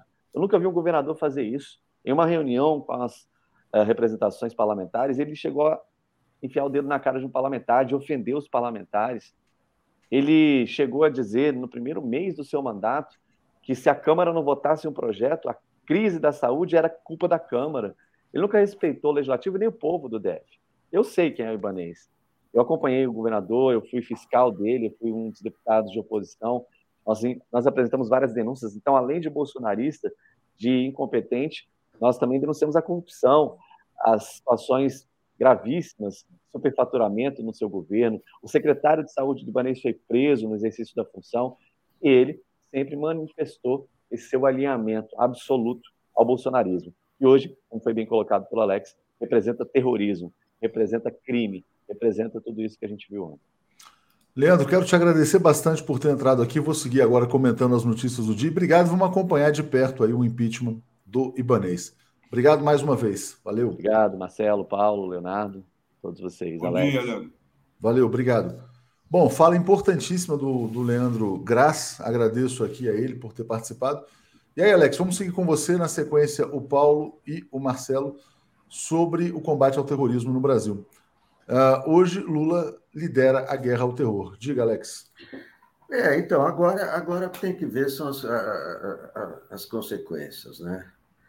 É, as, as, punições, né? Já tem deputado é, dos Estados Unidos é, querendo expulsar Bolsonaro de lá, né? é uma das consequências. É, é, é CPI, né? claro, é, logo, logo que abrir a Câmara, acho que a Câmara nem deveria mais estar em recesso, né, diante do que aconteceu. Acho que não tem sentido recesso, né? Eu acho que a Câmara tem que voltar imediatamente, né? O Pacheco está voltando da, da viagem, é, o Lira, quer dizer, eu acho que acabou o recesso, não tem. Acho que não faz sentido ninguém ficar em recesso, né? Depois do que aconteceu ontem, que ainda não sabemos né? Foram roubadas armas, foram roubados documentos, não se sabe o que foi roubado ainda. Né? Tudo isso vai passar por um, por um pente fino para saber o que, o, é, o, o, que aconteceu. É, agora, é, é, é, importante que até governadores que foram eleitos por Bolsonaro estão se descolando dele. Até o Tarcísio, o Tarcísio de Freitas, repudiou os atos de ontem, o Zema repudiou. Então, isso aí que aconteceu ontem, essa tentativa é, é, estúpida, né, é, que alguém elaborou, e aí é, o que se observa também é o equívoco da arquitetura de Brasília, onde é que já se viu você colocar a, a, a presidência, o Congresso e o Poder Judiciário todos no mesmo lugar. Joga uma bomba e estoura tudo. Alex, a arquitetura de Brasília é patrimônio da humanidade, é perfeita aquela arquitetura. É só isolar. Não, é patrimônio da humanidade, mas em termos de segurança, olha o Kremlin. Você acha que alguém Deus. vai invadir o Kremlin? Mas, não, não estou discutindo é patrimônio. Alex, pelo amor de Deus, Alex. Espera aí, calma. Bastava cercar a Praça do Tempo Posso falar ou não? Não, não, não, Alex, pode, pode, mas... Tem limite, tem limite, Alex. Não, gente, gente, não, vamos só colocar aí. ordem aqui. Peraí, gente, tem muitos comentários. Eu, eu, eu Alex, vou te devolver. Eu vou te devolver a palavra só um segundinho, rapidinho, só, só pedindo paciência aqui. Vamos falar um de cada vez, só essa questão da arquitetura, né? Se você for, por exemplo, olhar os Estados Unidos, você tem a Casa Branca, você tem o Capitólio, você tem é, a, a, Suprema Corte. Não, não é tão longe, não. A Suprema Corte e o Capitólio são muito próximos. E as pessoas têm acesso ao Capitólio. Né? Então, assim, as pessoas têm acesso a porta da Casa Branca. Não é nada assim, vamos dizer assim, não, não são barreiras inexpugnáveis. O, na França também dá para chegar perto do Eliseu. Agora, obviamente, o que falhou não foi a arquitetura genial do Niemeyer, o que falhou foi a segurança de um terrorista é, chamado Ibanês, que trabalhou junto com os terroristas. Mas, enfim, devolver. O ponto, Alex, na verdade é o seguinte: agora é como punir os terroristas. Depois a gente eventualmente discute essa questão da arquitetura. Diga, Alex. Não, é o seguinte: Primeiro, responsável por essa arquitetura não é o Niemeyer, é o Lúcio Costa. O Niemeyer fez os prédios. Não estou criticando o Niemeyer. Bom, é, não, mas Alex, não vamos discutir a arquitetura de Brasília, estamos discutindo terrorismo. Eu não vou mudar Brasília, eu não vou mudar Brasília, eu não vou discutir o patrimônio. Eu estou dizendo que quando ela foi construída, não foi pensada, não foi pensado na segurança de colocar os três poderes e, e tudo sem muro, sem nada, tudo aberto. Não, tudo contra... Mas é, é, é, é, facilmente fechável, Alex. Se tiver segurança, Brasília foi pensada inclusive pela segurança. aliás, é muito difícil você fazer manifestações porque todos os acessos podem ser fechados se houver vontade. É, Brasília, por exemplo, é muito mais seguro do que era o Palácio do Catete, no Rio de Janeiro. Só para te dar um exemplo. Me né? permite então, assim, um depoimento. Brasília foi pensada em função da segurança também. Mas, Léo, me permite um depoimento? Me permite um depoimento? Diga. Eu estou aqui desde o dia 29 de novembro. A Praça dos Três Poderes permaneceu fechada ao público até o dia 2 de janeiro. Ninguém entrava. Ninguém entrava. Fechava ali, na esplanada, em frente ao Itamaraty, em frente ao Ministério da Justiça, dali para baixo, ninguém passava só carro oficial que fosse para o Congresso. Nós éramos obrigados a entrar pelo anexo 2 da Câmara ou pelo anexo 2 do Senado. Andávamos aquele trecho todo lá dentro do Senado. Por que, que abriram a praça? É o que o Flávio Dino falou. Ele alertou o Ibanês. Não deixe ir para a esplanada. Não era nem para a praça. Era para barrar na catedral. Brasília só foi depredada porque o governador do Distrito Federal, Ibanez Rocha, trabalhou em sintonia com os terroristas. Foi só isso. Mas, Alex, vamos passar agora para a punição, o que fazer, né? Diga, Alex, vamos lá. Bom, é, é, escuta, é, é tem que prender essas pessoas. Acabou, acabou. Qualquer contexto tem que acabar com, os, com esses acampamentos e tem que prender. Ontem foram presos 300, é pouco que tinha milhares, todos aqueles são terroristas. Quem embarcou naqueles ônibus, o Flávio Dino disse que ele já tem a relação de quem estava nos ônibus, os ônibus estão apreendidos, eles já sabem quem financiou os ônibus, então isso vai ser um grande processo. Não é? Isso, à, primeira vista, é, mostrou a, a, vulnerabilidade do governo, mas o que se viu não, é o fortalecimento do Lula. Hoje está o mundo todo ao lado do governo Lula. Não só os governadores que ele vai reunir hoje, mas o mundo todo está ao lado do Lula, os poderes estão, as instituições estão ao lado de Lula, estão todos ao lado de Lula. É, porque está ao lado da democracia, porque está ao lado do que é correto fazer. Então, isso, isso foi. É, é, é, é claro que tem que. Alguém é, inventou esse plano, porque não saiu da cabeça é, deles assim: vamos invadir o Congresso, a presidência e o STF. Isso alguém, ou Steve Bannon, não sei. Jair Bolsonaro. É, não, é, é o cabeça é o, é o Jair Bolsonaro, é evidente. É evidente que a cabeça é o Jair Bolsonaro, né? Aí o Jair Bolsonaro, o Braga Neto, os filhos, tudo isso.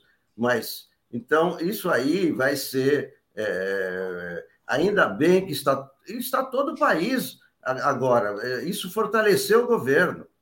Isso fortaleceu o governo. Gente, deixa eu só dizer aqui para o pessoal que estava assistindo pelo Facebook. Bom, eles não vão entender porque eu, eu, eu, excluí antes, porque tem muito terrorista no Facebook, então a gente excluiu no Facebook. Quem quiser assistir, que vem aqui para o YouTube. É, vamos lá, uh, Ariane. Brasília foi pensada, inclusive, para ter manifestações, claro que pacíficas. Sheila, muito triste tudo isso. Na minha opinião, todos que têm poder na área de segurança são responsáveis pelo resultado que estava anunciado. Ivo, Alex, as pirâmides do Egito precisam ser muradas? Vanessita, Sonic é fácil fechar a esplanada. É o lugar mais seguro do país. O que vimos ontem foi uma armação. É... O Nilson está fazendo uma crítica aqui, pedindo paciência. Cristina Vilas Boas.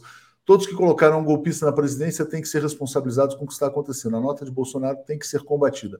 Fernando Bai, há crime de alta traição, ninguém entra no terceiro andar, de fato. Renata Ferraz, a arquitetura de Brasília foi pensada para o povo estar inserido no espaço que é dele, é perfeita. Vanessita, Lula tem aval para fazer o necessário com as Forças Armadas, enviar pelo menos duas gerações de alto escalão para a reserva, prender o baixo e médio escalão de ativos. Na reserva, na, na reserva processar geral. Linux, seria ato legal suspender vencimentos dos servidores públicos imediatamente? Terroristas têm que ser exonerados, né? Aldomir, o que acontece hoje? Ninguém lê meus. Calma, estamos aqui, é muito comentário, desculpa. Cláudia Truffer, Marginal Tietê, Pontes Remédios Paradas, manifestações com fogo no viaduto. Tem terroristas atuando em São Paulo, Rio de Janeiro e várias regiões do país. Ted Boy, Léo tem um lado positivo da baderna feita pela oposição. Eles não vão tomar o poder com essas presepadas e serão eles a vidraça ao invés do governo. Manuel Félix, deputados e senadores que apoiam o golpe. Há um movimento pela cassação deles, começando pelo Magno Malta e também o Sérgio Moro, que se posicionou ao lado dos terroristas. René Bastos.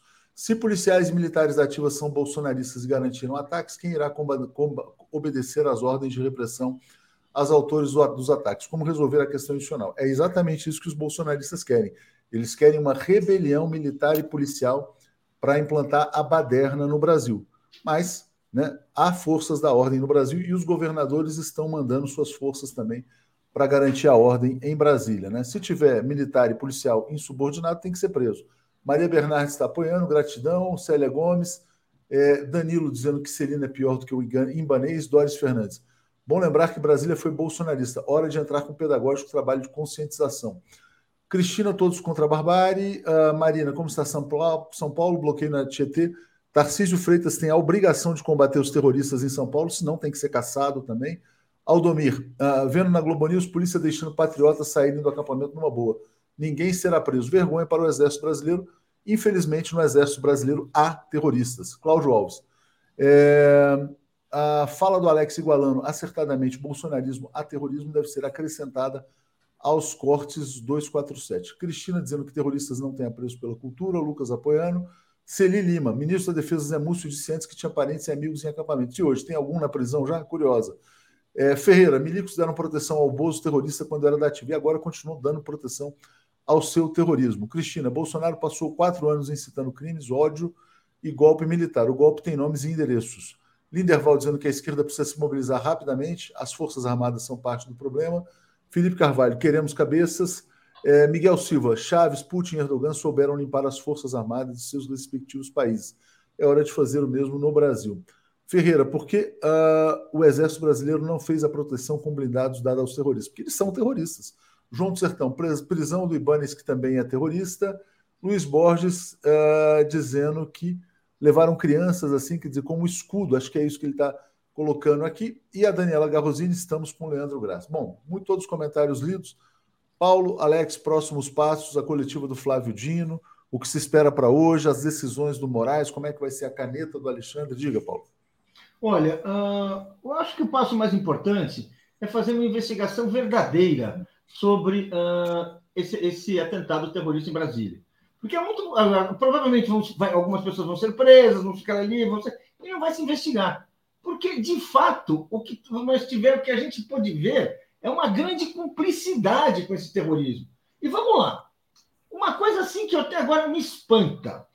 Na semana passada, o Joaquim de Carvalho denunciou que havia um plano de alugar ônibus para Brasília e levar milhões de pessoas para Brasília. Vocês lembram disso? Acho que todo mundo lembra disso, né? Foi uma coisa importante, uma matéria importante que ele fez no 247. Não precisava nem pagar passagem, ô Paulo, porque os empresários estavam pagando. Ele, Exatamente, mas enfim, mas tinha, ele pegou, ele sentiu, ele sentiu assim a fumaça. Talvez ele não tenha pego fogo direito, mas ele, ele apontou a fumaça, né? Apontou a fumaça. Bem, ficou, nada se apurou, até que de repente, até que de repente, esses ônibus vão para Brasília, são 100 ônibus, não são milhares de ônibus, mas são 100 ônibus, volume importante, e vão preparados para justamente cometer cometer atos de violência, depredação, uma coisa assim. Uh, uh, exatamente. Assim, não, não estão matando pessoas, felizmente, mas estão destruindo, mostrando, desmoralizando o governo, invadindo o, o Supremo, invadindo a presidência da República. Se eles não souberam da agenda, foi por acaso. Se o Lula estava fora, mas ele podia estar ali. O que, que é isso? Eles pegaram isso é um dia de folga. Quer dizer, imagina o que poderia ter acontecido. É, ou, ou, seja, e, e, depois a gente vê o seguinte: é, em nenhum momento se fechou a embaixada, se fechou a esplanada, coisa que precisava ter sido feita, não teve uma intervenção de cima. Quando ficou clara a atitude cúmplice do Ibanês, ficou todo mundo olhando para cima, ninguém sabia que estava acontecendo isso, foi um dia inteiro, todo mundo fingindo que não estava vendo. Ou seja, existe sim uma, uma situação de tolerância com os golpistas, de, de fingir, fechar os olhos para essa violência, e que nós estamos vendo, a violência que agora chegou a um ponto assim, o Lula simplesmente não tem onde trabalhar. É humilhante para o presidente da República. É, mas o Lula, Paulo, o Lula foi ao palácio ontem e vai trabalhar de dentro do palácio. Perfeito, mas assim, não vai ter condições, vai ser coisa, assim, é uma coisa assim, ele faz politicamente, ele está certo, ele tem que fazer isso. Agora, o que aconteceu é inaceitável. Ou seja, o que eu quero dizer é que uma semana depois ocorreu um ato de violência que, que tenta comprometer a autoridade da República, que vai ali invadir esses três símbolos da República, não são símbolos no sentido simbólico, não, são é, é judiciário, executivo e legislativo. É como funciona o país, é como funciona o Estado brasileiro. Bem, eles foram, a sua cúpula foi inutilizada. Claro que vão usar sim, claro que vão, vão corrigir, perfeito. Só que isso que aconteceu.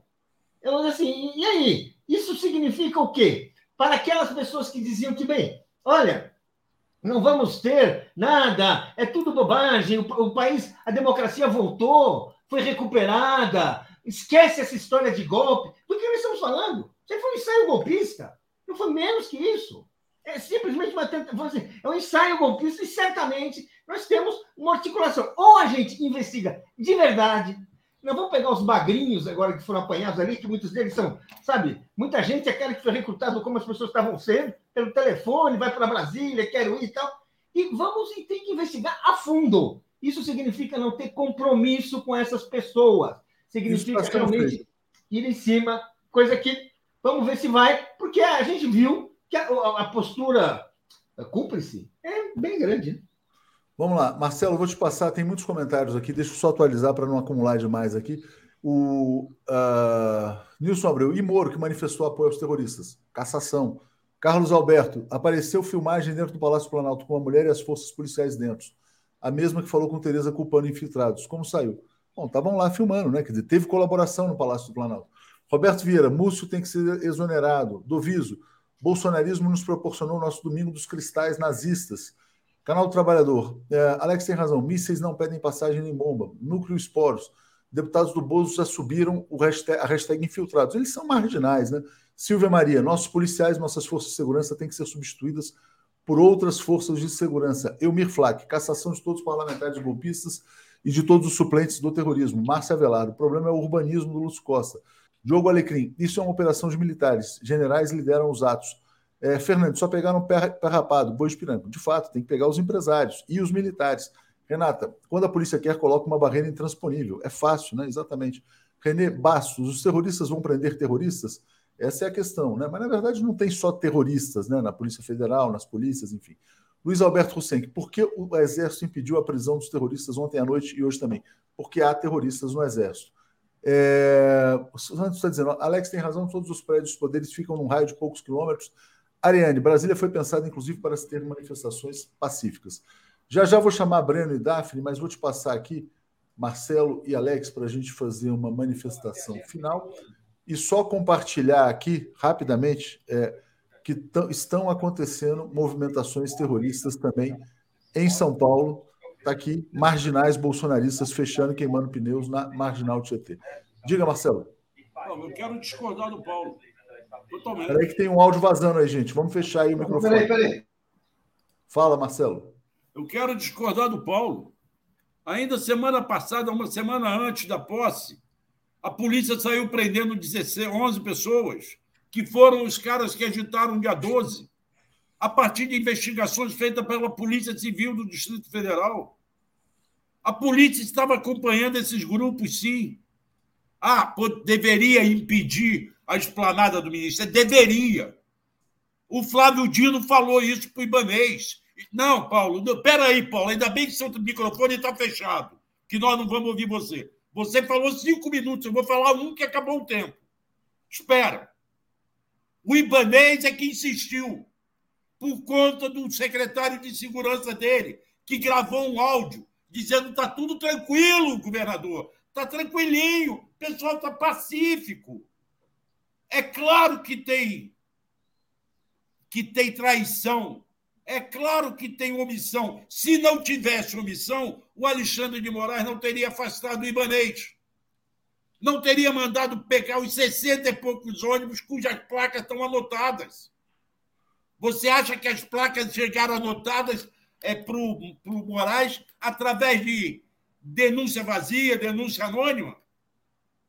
Eles estão fiscalizando, não vamos dizer.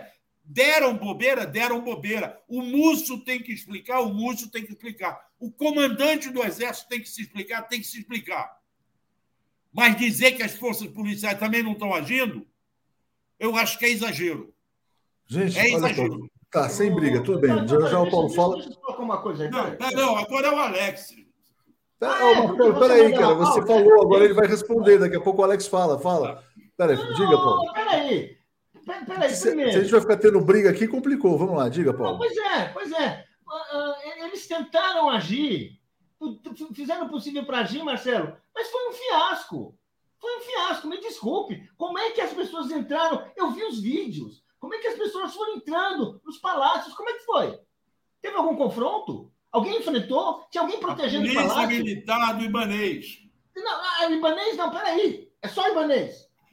Peraí. Então, mas, mas, mas isso é um ponto, peraí. Isso é um ponto, Paulo. Federal. Ô, isso, ô, ô, Marcelo, isso. é uma instalação do governo federal. O GSI no Palácio do Planalto, eu falei isso no meu comentário. Não, mas Paulo. então, então, estamos falando do governo federal. Não, então, o fato da polícia do Ibanês ter agido né, é, só comprova que ela poderia ter agido antes.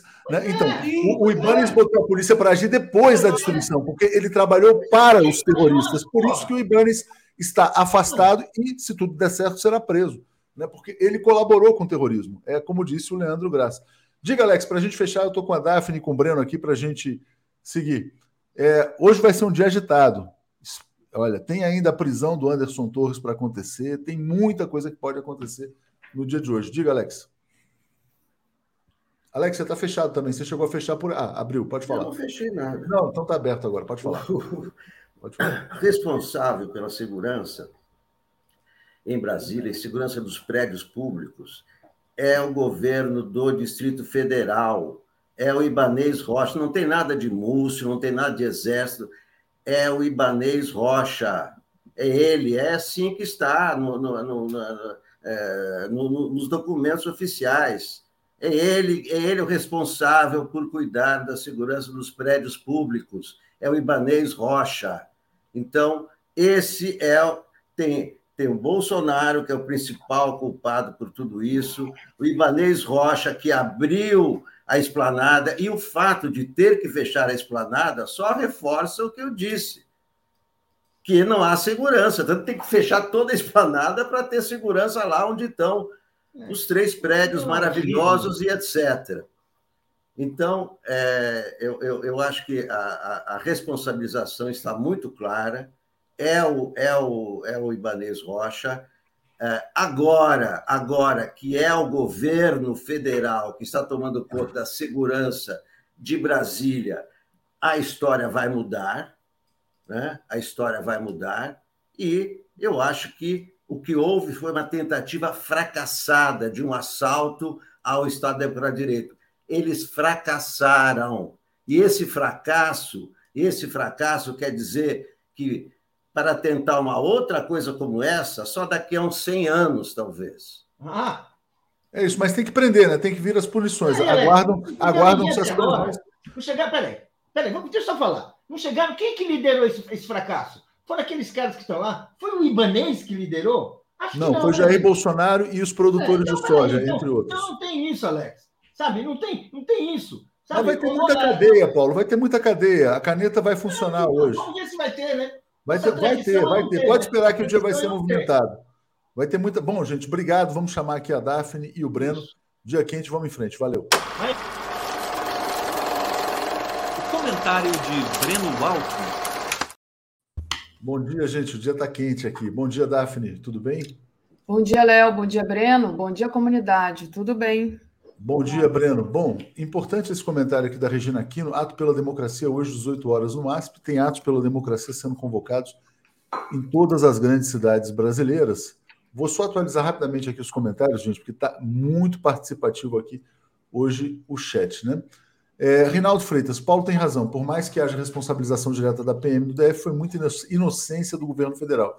Há, inclusive, efetivo do Exército a serviço da segurança do Planalto. Apareceram depois.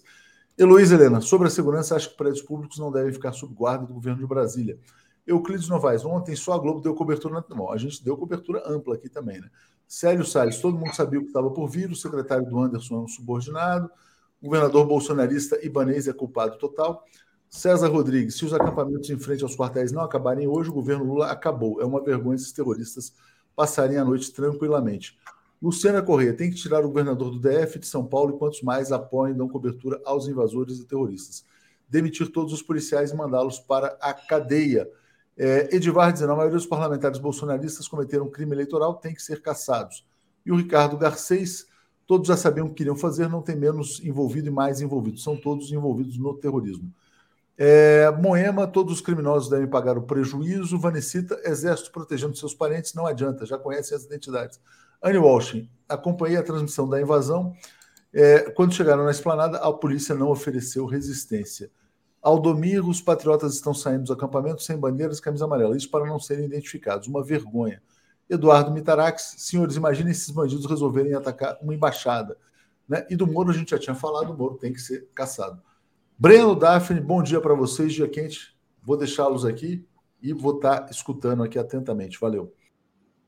Valeu, Léo. Bom, Breno, queria agora que você já começasse com as suas primeiras impressões. Só antes de passar a palavra para você, é, contribuindo com a informação que o Léo trouxe, que o internauta trouxe, hoje também tem ato na Cinelândia, aqui no Rio, às 18 horas.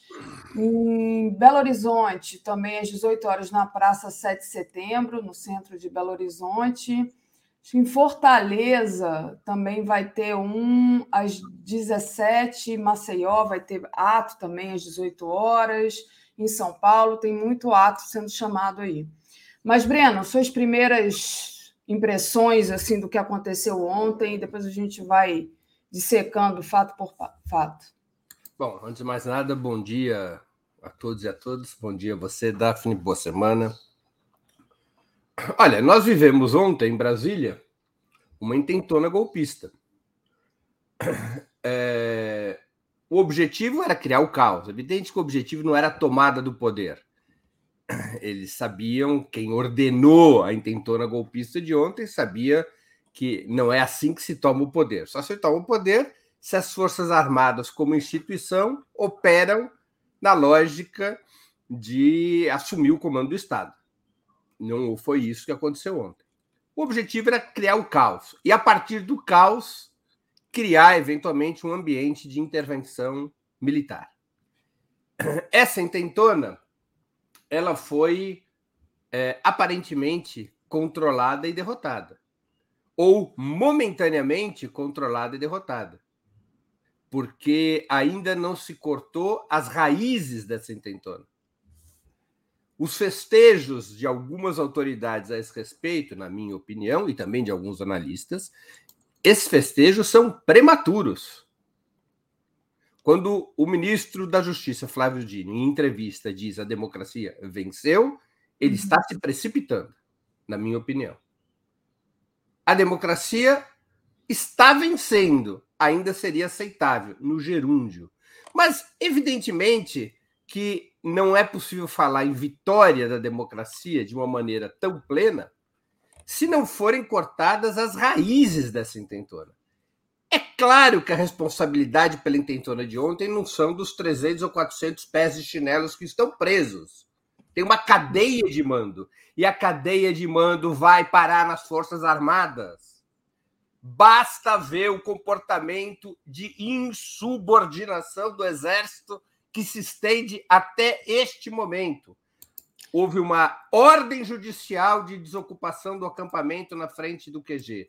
A Polícia Militar do Distrito Federal, já sob a intervenção de Ricardo Capelli, vai ao, ao acampamento diante do QG do Segundo Exército e blindados do Exército impediram a ação da PM a Polícia Militar, diante da possibilidade de um confronto entre a PM e o Exército, recua.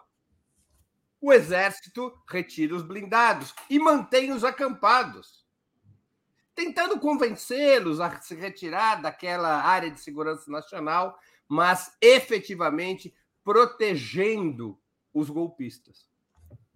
O ministro da Defesa se reúne com o comandante militar e devem estar reunidos há umas 12 horas sem tomar qualquer medida, num claro ato de prevaricação. O ministro da Defesa teria que dar um prazo de duas horas.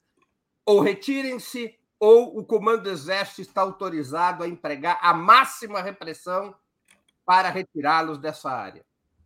E se o comandante militar não quiser fazê-lo, que ele seja demitido. E se o seguinte também não quiser fazê-lo, que também seja demitido. A tática do apaziguamento fracassou. Ou se enfrenta o ninho da serpente, que está no interior das Forças Armadas, ou a democracia não vencerá. Perfeito. A cabeça desse processo está nas Forças Armadas, está no Exército Brasileiro. E o comportamento do ministro da Defesa, que considerou na semana passada que essas manifestações eram democráticas, o comportamento do ministro da Defesa é inaceitável. Ele desgasta o governo Lula, ele prejudica o governo Lula, ele faz com que o governo Lula tenha uma imagem de fraqueza nesse momento tão crucial da vida do país. E não é possível considerarmos que houve uma vitória da democracia sem que seja enfrentado o ninho da serpente. Perfeito. É? é? inacreditável que depois do que aconteceu ontem ainda haja os acampamentos diante dos quartéis generais, que nenhuma providência tenha sido tomada, que ultimátums não tenham sido fixados. É um prazo suficiente, duas horas para sair da frente do quartel, ou será empregada uma repressão duríssima contra esses golpistas. Não se trata golpista pão de ló. Sim. É, a manchete agora do, do jornal é, corporativo diz assim: PM e Exército começam a desocupar acampamento golpista no Distrito Federal. Detidos são levados a presídio. É, na verdade, o que existe é uma, uma proteção né, também, é, de, como você falou, uma conversa, né? E aí me parece que quem toma uma atitude mais firme é o Alexandre de Moraes. Eu queria que você falasse um pouco sobre é, essas atitudes que já foram tomadas. Né? Por exemplo, o presidente Lula pediu intervenção federal, o que, que significa isso? Né? E a medida do Alexandre Moraes também, que é, em relação ao Ibanês. Como é que você vê essas duas atitudes que já foram tomadas e o que, que isso significa? Olha, é, é evidente que o governador é, do Distrito Federal, Ibanez Rocha, é cúmplice da intentona golpista de ontem. É evidente sua cumplicidade. É, embora ele tentasse, depois dos acontecimentos, ainda na noite de ontem, disfarçar suas responsabilidades com uma entrevista na qual ele é, denuncia os golpistas, é evidente sua responsabilidade. O Alexandre de Moraes não tomou essa decisão de moto próprio. É necessário registrar que o advogado-geral da União peticionou o afastamento de Ibanez Rocha, o advogado-geral da União, indicado pelo presidente Lula, que se chama Jorge Messias, o famoso Bessias da Dilma. Ele requereu ao STF o afastamento de Ibanez Rocha para investigação e para que, fundamentalmente, para que uh, pudesse uh, haver uma, uma retomada da normalidade no Distrito Federal. Uh, e acho, portanto, a decisão do Alexandre de Moraes abs absolutamente correta e acaba indo além do que foi o próprio presidente Lula, que decretou intervenção apenas na área de segurança. O presidente Lula poderia já ter decretado a intervenção geral no Distrito Federal. E por que, que você acha que ele, ele optou por não decretar? Assim, só para a gente fazer um parênteses. Eu posso especular, não tenho informações a respeito, além daquelas que são públicas, que foram fornecidas pelo ministro da Justiça Flávio Dino, mas há dois fatos: um dito pelo Flávio Dino e outro que nós podemos especular, bem da verdade. O Flávio Dino é, inocentou, ou seja, de, declarou que cabia ao Ibanez Rocha a presunção de inocência, que não havia nada que mostrasse um comportamento é, de prevaricação ou de cumplicidade do Ibanez Rocha com os golpistas. Ou seja, imagino eu, portanto, que o ministro da Justiça, Flávio Dino, aconselhou o presidente da República a poupar o Ibanez Rocha e intervir apenas na área de segurança ele deu um crédito de confiança na entrevista de ontem ao Ibanez Rocha. Uhum. Esse crédito de confiança o Alexandre de Moraes não quis dar nem o advogado-geral da União. Pode ter sido até uma uma combinação ali entre o ministro da Justiça e o advogado-geral da União, do tipo, ao invés de colocar o governo é, claramente afastando um governador de Estado, é melhor fazer isso pela Justiça, para não criar um atrito político. Pode até ter havido ali uma, uma divisão de tarefas, não descarto isso, mas pelo que nós podemos é, detectar da entrevista de ontem, pelo que disse o Flávio Dino, os bastidores a gente ainda não conhece, pelo que disse o Flávio Dino, é, operou-se com a presunção de inocência em relação ao Ibanês Rocha, apesar das claras evidências das suas responsabilidades ou, ou, ou no mínimo da sua prevaricação na operação contra os golpistas ontem. A outra razão é que quando você faz uma intervenção total numa unidade da federação, no caso do Distrito Federal, todas as tarefas do Distrito Federal passam à intervenção, inclusive educação, saúde e assim por diante. E é claro, seria um abacaxi maior para ser descascado. Né? A decisão do Alexandre de Moraes coloca a vice-governadora no lugar de Ibanez Rocha, ou seja, não faz com que o governo federal assuma o Distrito Federal. Então, essa pode ser uma segunda razão pela qual o presidente Lula optou por uma intervenção mais restrita à área de segurança. Né? É, acho que foi corretíssima a decisão de intervenção. No entanto, Daphne, é necessário a gente chamar atenção a algo. É, o governo federal, embora a partir dos acontecimentos tenha agido, com exceção do ministro da Defesa, tenha agido com, com exceção do ministro da Defesa e também do GSI, tenha agido com firmeza para enfrentar o golpismo, é, é fato que o governo não estava preparado para isso. Porque havia uma leitura dominante, aparentemente havia uma leitura dominante no governo, na sociedade, de que o neofascismo e o golpismo se desarmariam por conta própria. O tempo ia resolver. O tempo levaria os acampados diante dos quartéis generais a se afastarem, o tempo levaria uh, uh, a, um, a uma desidratação do discurso golpista, ou seja, que a coisa já estava resolvida e que era possível você empregar uma tática de apaziguamento. A, a cobra, a serpente estava morrendo por si só, estava biologicamente desaparecendo. Uhum. Evidente que essa foi uma leitura errada. Evidente que foi uma leitura errada. Evidente que o governo não adotou as medidas preventivas que estariam ao seu alcance, inclusive fechar a Praça dos Três Poderes diante da notícia de que é, é, a shoulder bolsonarista se aproximava de Brasília. Claro. Houve uma excessiva confiança no governo do Distrito Federal, já se sabendo quem é Ibanez Rocha, já se sabendo quem era o seu secretário de segurança. Tá?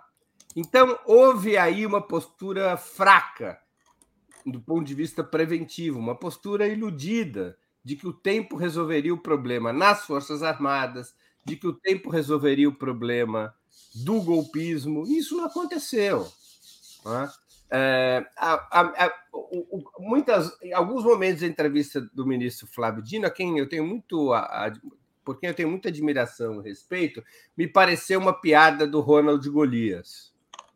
Eu conto aqui rapidamente a piada. Era um, o Ronald Golias é um humorista que todos conhecem, mas ele fazia uma, um, um, programa nos anos 60 e 70, quando eu era criança eu assistia, que chamava Família Trapo.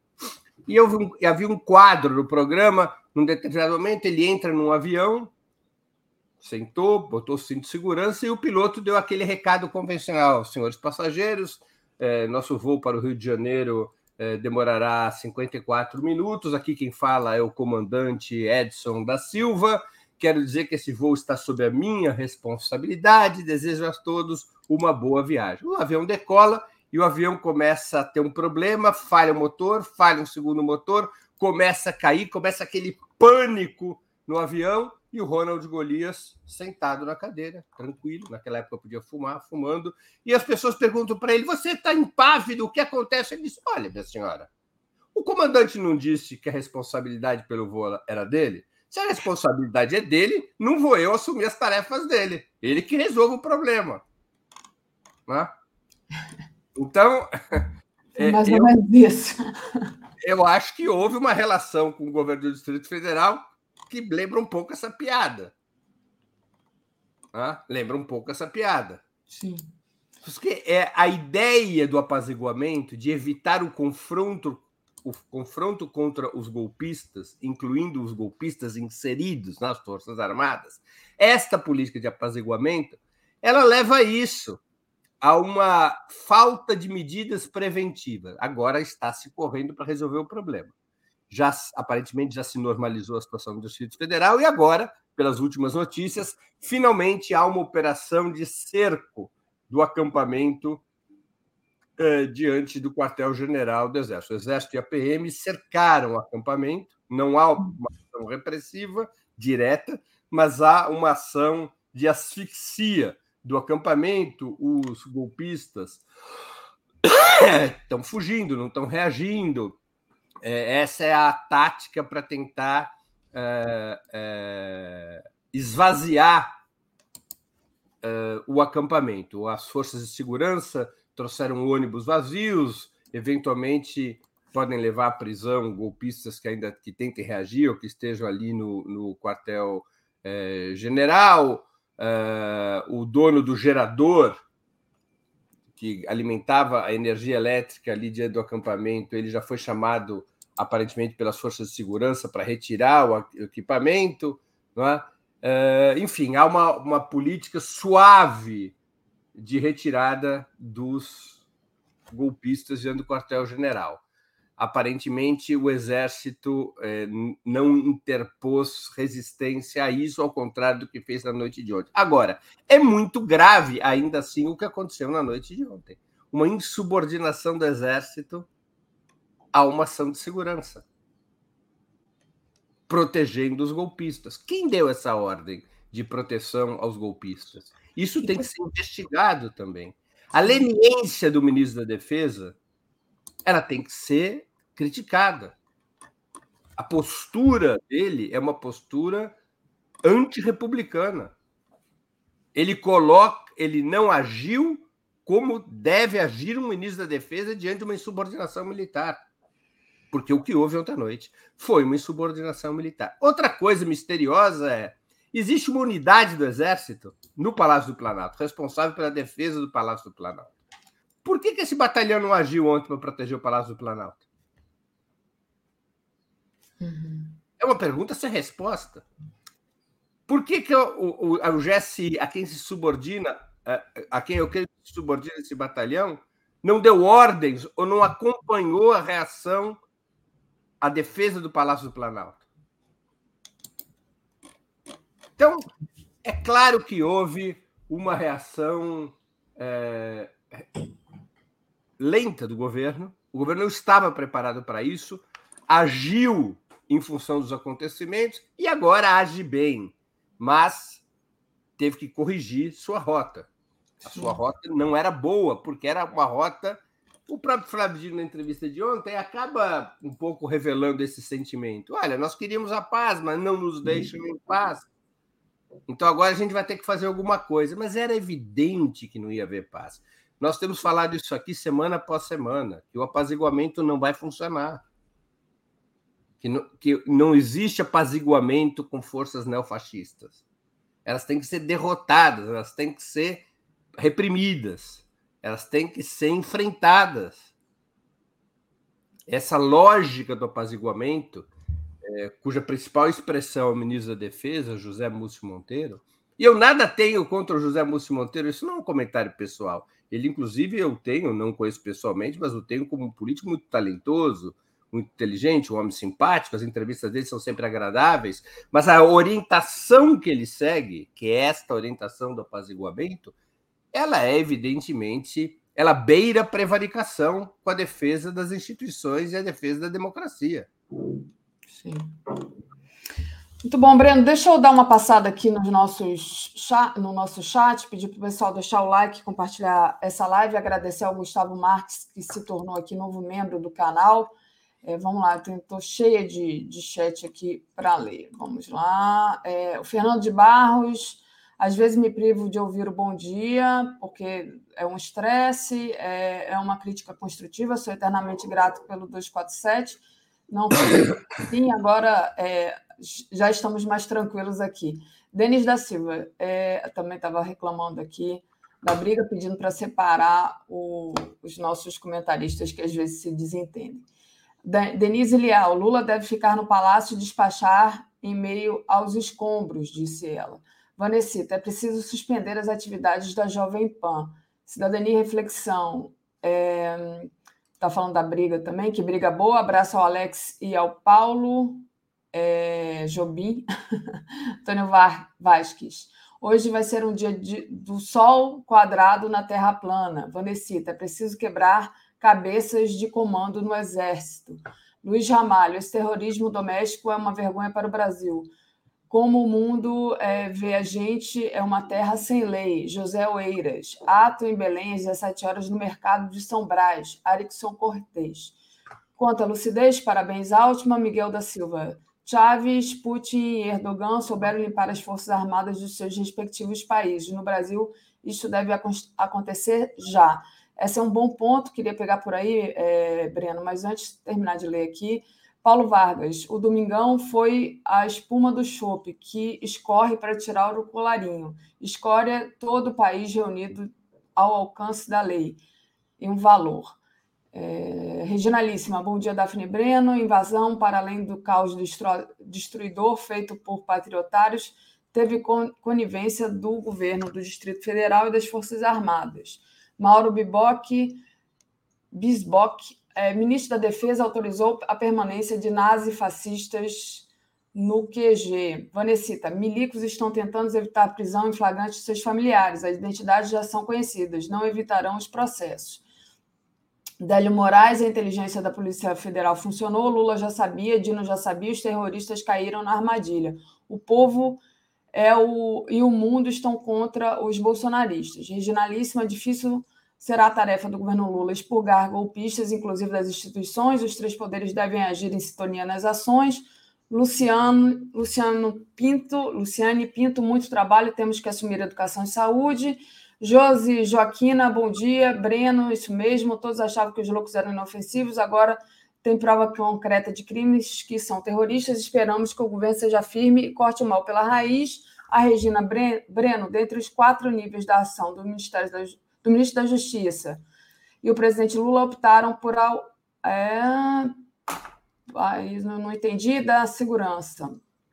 Su, mantendo o Supremo e Congresso para atuar regularmente. Euclides Novaes, Breno, a nossa contra-inteligência funciona e Eliudson Souza, essa balbúrdia pode reverberar em São Paulo, etc. Então, assim, desses superchats aqui que eu li, eu queria que você tocasse nessa questão de como expurgar, expurgar é, essa, esses golpistas, esses apoiadores dos terroristas de dentro das Forças Armadas, que eu acho que é muito difícil, né? E como é que você vê isso. E o outro que eu li aqui também, é... daqui a pouco eu trago, que agora eu já esqueci, Brena, é, muito, é muita mensagem. Mas como é que você acha que dá para agir em relação a isso? De é, tentar ali separar o joio do trigo, é, porque precisa de forças armadas, não é para ficar sem. E eles têm as armas, né? Como que dá para expurgar esses golpistas de dentro das Forças Armadas e saber quem é que está do lado do presidente Lula agora nessa hora? Olha, é, Daphne, é, é muito simples, muito fácil opinar de fora do problema, certo? Eu não, não sou integrante do governo e eu não estou na pele do presidente Lula. Mas feita essa essa ponderação, ou seja, o que eu estou querendo dizer é que tudo que eu vou falar aqui é beira o irrelevante, porque não conheço os detalhes da situação interna do governo, mas ainda assim creio que todos os cidadãos têm o direito de opinar. Se eu fosse o presidente Lula, depois de controlar a crise atual, eu afastava o ministro José Múcio. Agradecia os serviços prestados e o mandava para casa. Ele não é o ministro apto a enfrentar as Forças Armadas, a desbolsonarizar as Forças Armadas. Não é da sua personalidade, não é do seu perfil, não é da sua orientação política. Ele não serve para uma tarefa de desbolsonarização das Forças Armadas. Ele serve para uma tática que se mostrou absolutamente equivocada de apaziguamento das Forças Armadas. Mandava para casa colocava outro ministro no lugar, com a clara orientação de desbolsonarizar as Forças Armadas. Isso vai ter crise? Vai ter crise. Mas o que aconteceu ontem abriu uma janela de oportunidade. Toda crise, como dizem os chineses, é também uma oportunidade. O governo ganhou a legitimidade necessária para a ferro e fogo desbolsonarizar os aparatos repressivos, a começar pelas Forças Armadas um novo ministro da Defesa deveria imediatamente afastar o atual comandante militar ou os comandantes militares, promover gerações mais modernas, passando para a reserva umas duas ou três dezenas de generais que são mais comprometidos com o bolsonarismo. E estabelecer uma política de desbolsonarização das Forças Armadas, que passa pelo currículo, que passa pelo sistema de promoção, que passa pela consolidação de uma nova doutrina de defesa, que passa, enfim, por uma série de medidas que reformatem as Forças Armadas do país. E dizer claramente que não há normalidade na atuação das Forças Armadas nos últimos anos, que é necessário desmontar a tutela militar e que a desbolsonarização das Forças Armadas será acompanhada por uma emenda constitucional que reforma o artigo 142 da Constituição Brasileira. O artigo 142 da Constituição Brasileira, como todos sabem, diz que as Forças Armadas são responsáveis pela defesa do território nacional e pela defesa da lei e da ordem, desde, convocar, desde que convocadas por um dos poderes eh, da República. É, toda essa parte de defesa da lei e da ordem seria revogada da Constituição e as Forças Armadas ficariam exclusivamente com uh, a defesa do território nacional. E mais ainda, qualquer participação de oficiais militares da ativa em questões políticas passam a ser passíveis de, como já de, determina o Estatuto Militar, nem precisaria estar na Constituição, mas vedando mais claramente na Constituição qualquer participação política das Forças Armadas. Tá? Então, é, é, é, esse tipo de mudança que tem que ser feita se nós quisermos matar a serpente no ninho. Passa por isso. Passa pela desbolsonarização das Forças Armadas e, na sequência, pela desbolsonarização completa da Polícia Federal, das polícias militares. É uma política. Outra coisa, Daphne, que eu acho o seguinte: é, ficou claro para mim que ter a pasta da Justiça junto com a pasta da Segurança no mesmo ministério não foi uma boa medida. O presidente Lula deveria regressar, na, meu juízo, eh, na defesa que fez durante a campanha de que tem que ter duas pastas separadas. Os problemas da justiça já são grandes o suficientes para que o ministro Flávio Dino também acompanhe os da segurança pública. É possível que uma pessoa mais afeita aos temas da segurança e concentrada nos temas da segurança tivesse uma atitude preventiva mais ampla. É, veja só, é, inter... diante a, a, os problemas que enfrenta o, o, ministro Flávio Dino com essa é, hipertrofia do Ministério da Justiça.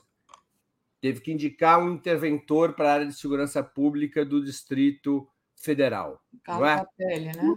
Capelli, que não tem nenhuma experiência com segurança pública, embora seja um bom quadro político, um bom articulador, é? Uhum. é um bom negociador, mas não tem nenhuma experiência com segurança pública. É, diante de uma situação mais complexa, ele teria dificuldades, é, provavelmente teria dificuldades até técnicas para lidar com esse tema. É? Então, teria que haver dois ministérios. O Ministério da Segurança Pública, o, o, PT, a esquerda, tem bons quadros na área de segurança que poderiam ter agido em relação a esse cenário que foi se construindo de uma maneira é, anunciada quadros que poderiam ter agido de outra maneira, com maior perícia no tema da segurança. Né?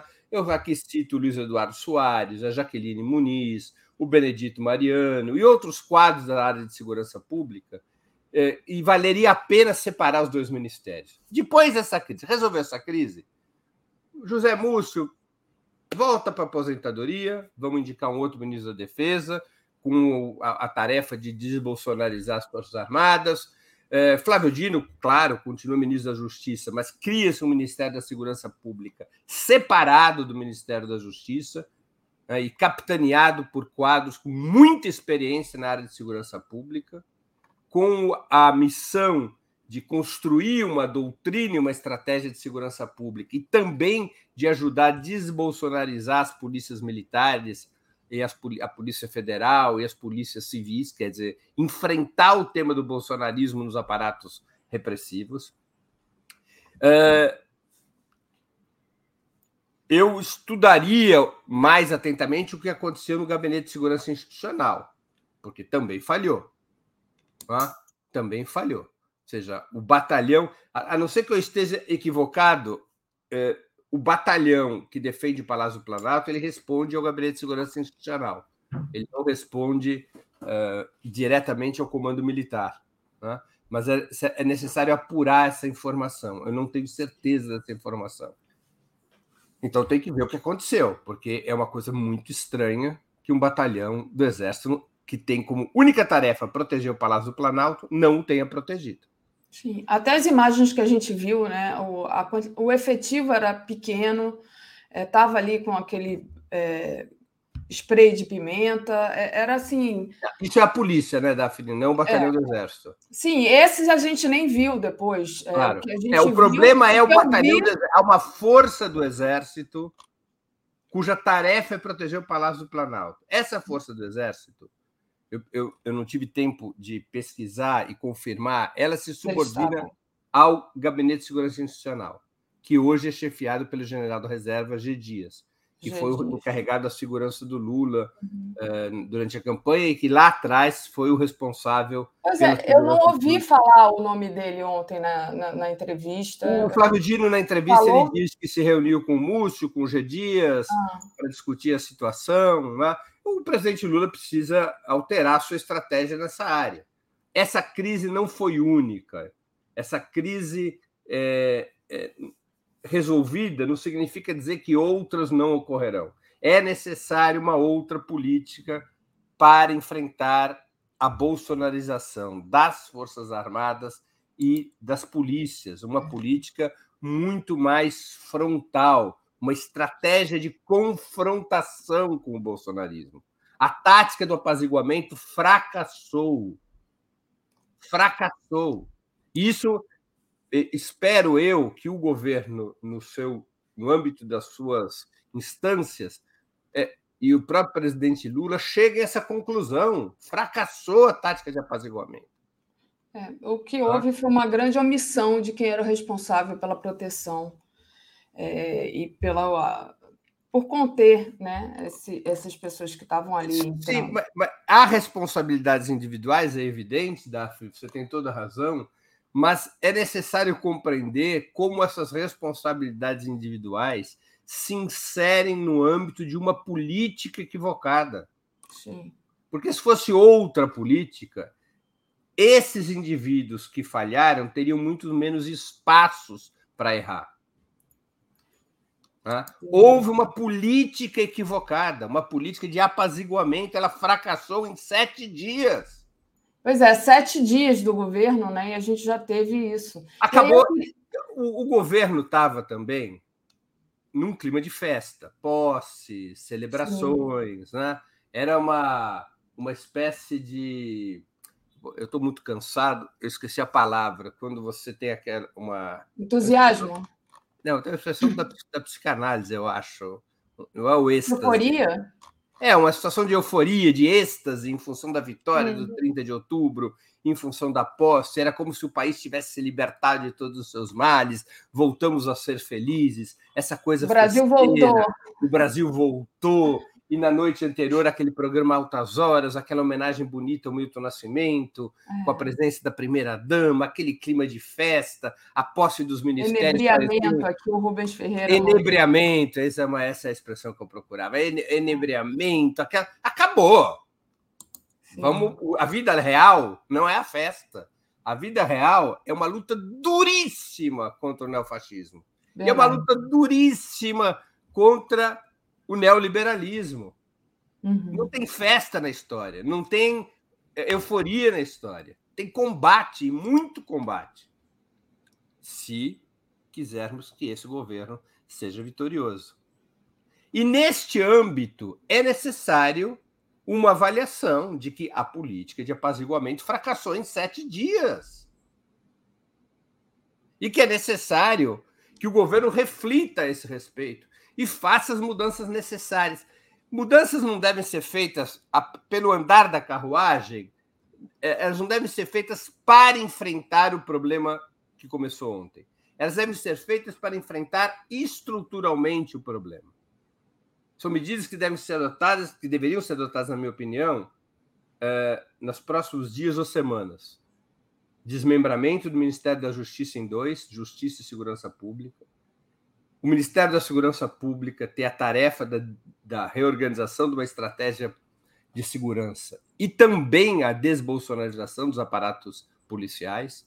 Um novo ministro da Defesa com uma outra mensagem e uma política de desbolsonarização das Forças Armadas, sabendo que a implementação dessa política vai gerar crise, mas está dada a oportunidade nacional e internacional.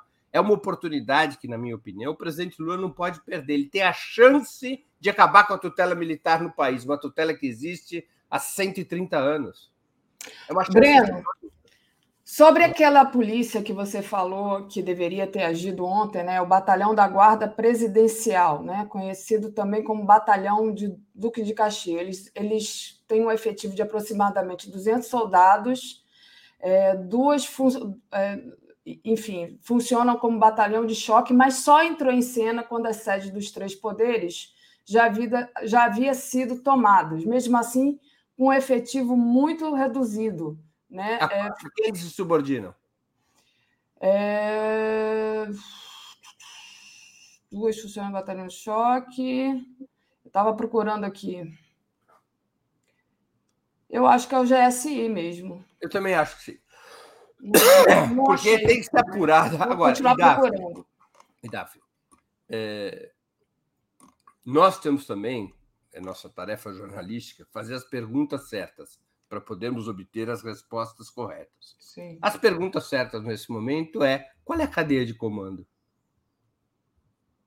É porque a impressão quem, que dá é que um fica jogando para o outro, né? Não, quem não, ordenou? Não... É. Quem, a essa altura do campeonato não se sabe qual é a cadeia de comando? Quem financiou?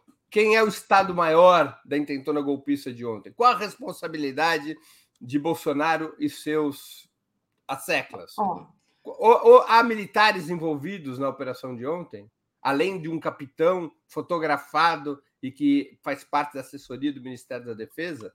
Essas são as perguntas para normalizar a situação. Normalizar a situação não é simplesmente liberar a Praça dos Três Poderes ou prender 300, 400 participantes do, da intentona golpista de ontem.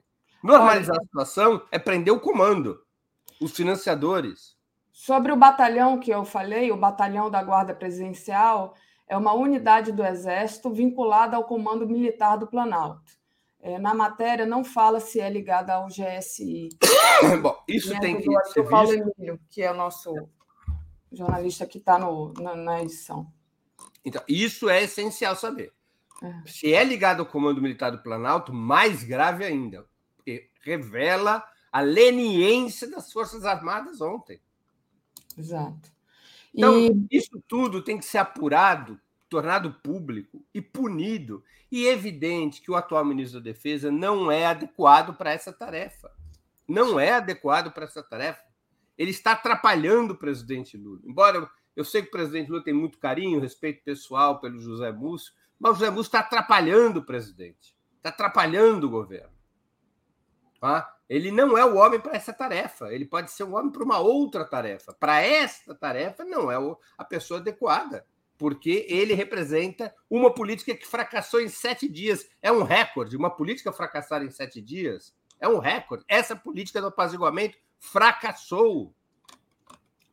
Eu queria, eu queria trazer para você agora comentar o apoio internacional é, que o, o, presidente Lula recebeu, mas antes deixa eu agradecer ao Euclides, Euclides Novaes. Breno, estão dando muita ênfase aos financiadores, mas não aos organizadores deste golpismo, diz aqui o Euclides. Vou pedir para vocês deixarem o like, compartilharem a live, agradecer também ao Fernando Castro. Tem que colocar o Breno como conselheiro do governo urgente, só tem gente da ciranda do lado do Lula. Muito séria a situação. Salvador Rosa. Seria o caso de formar uma força de segurança nacional com tropas leais à Constituição de 88, com apoio dos capacetes azuis para desbolsonarizar? É, a Rosana é, apoiou, a Rosana Ribeiro aqui. Eliudson Souza. Policiais, só aumento de salário plano de carreira. Adalberto diz que você é excelente. Anderson Gonçalves, um corte para essa análise do Breno sobre Forças Armadas. Cláudio Alves, quem se choca com as brigas de Paulo e Alex e Marcelo nunca foi uma assembleia sindical ou um movimento estudantil. Maurício Lourenço Tabuão, estou com Breno genuíno na questão militar. Temos uma república e temos que derrotar a tutela. O povo autorizou o presidente Lula. César Rodrigues dos Santos, não aguento mais a palavra apaziguamento e o amor vai vencer o ódio. A manifestação hoje no Rio tinha que ser em frente ao monumento Duque de Caxias. O professor Zé Neto está dizendo que faz falta em Stalin. Originalíssima. Durante semana passada houve nota que o acampamento do QG Distrito Federal para findar bastaria a esposa do general Vilas Boas ordenar. O Eli Hudson pergunta: e essa balbúrdia pode reverberar em São Paulo? É, Euclides pergunta se a nossa contra-inteligência funciona. E acho que foi isso, acho que o resto eu já tinha lido. Queria que você falasse um pouco sobre essa, um, esse apoio internacional né, que o Lula recebeu, Macron, enfim. É, a presidente da Comissão Europeia expressou também a, apoio é, a Lula na, na luta contra os terroristas. Enfim, ele recebeu muito apoio internacional, inclusive dos Estados Unidos. Como é que você vê esse apoio? É também uma agora uma força para tentar é, uma autorização, né? Sei lá. Como é que você vê esse apoio? Não, ah, não tem muito o que comentar a esse respeito. É esperado e natural. Não há uma, uma... os principais governos do mundo é, não são controlados por forças neofascistas, são controlados pela direita liberal. É? É, em um outro caso, pela esquerda liberal, como o caso da Espanha, que é um governo social-democrata. Então, são governos que se opõem ao neofascismo, que se opõem ao golpismo. É? é evidente que esse apoio internacional é importante para o governo Lula, ele tem um maior respaldo agora para agir contra o golpismo, ele tem maior respaldo para agir é, na lógica de desbolsonarizar o Estado e as Forças Armadas. Ele tem maior apoio para medidas mais duras, ele tem maior apoio para uma estratégia de confronto contra o golpismo. Então, você acha que isso finalmente serviu para fortalecer o governo Lula? Ou para Eu você... acho que nós estamos diante de uma oportunidade. É, a, a vida é complexa mesmo. Se a crise de ontem demonstrou uma debilidade é, do governo Lula, porque ele não estava preparado para aquela situação, teve que trocar o pneu do carro com o carro em movimento. Por outro lado, criou uma situação interna e internacional que legitima uma estratégia de confronto contra o golpismo. Ele tem maior apoio para colocar a mão onde tem que ser colocado e esmagar o ovo da serpente. É uma oportunidade para avançar rapidamente na desbolsonarização do Estado. E essa oportunidade, a meu modestíssimo ver, não pode ser perdida. Para que não seja perdida, tem que pegar a política de apaziguamento que foi tentada durante sete dias, com aquele clima de festa e aquele clima de euforia e todo. Tem que pegar a política de apaziguamento, dobrar colocar no arquivo morto e adotar uma outra política. Ao adotar uma outra política, precisa tomar medidas concretas. Trocar o ministro da Defesa, dividir o Ministério da Justiça entre Justiça e Segurança Pública, criando um ministério específico de segurança pública, adotar uma doutrina democrática da defesa nacional, mudar os currículos das Forças Armadas, tornar crime qualquer culto ao golpe de 64, crime, vai para cadeia.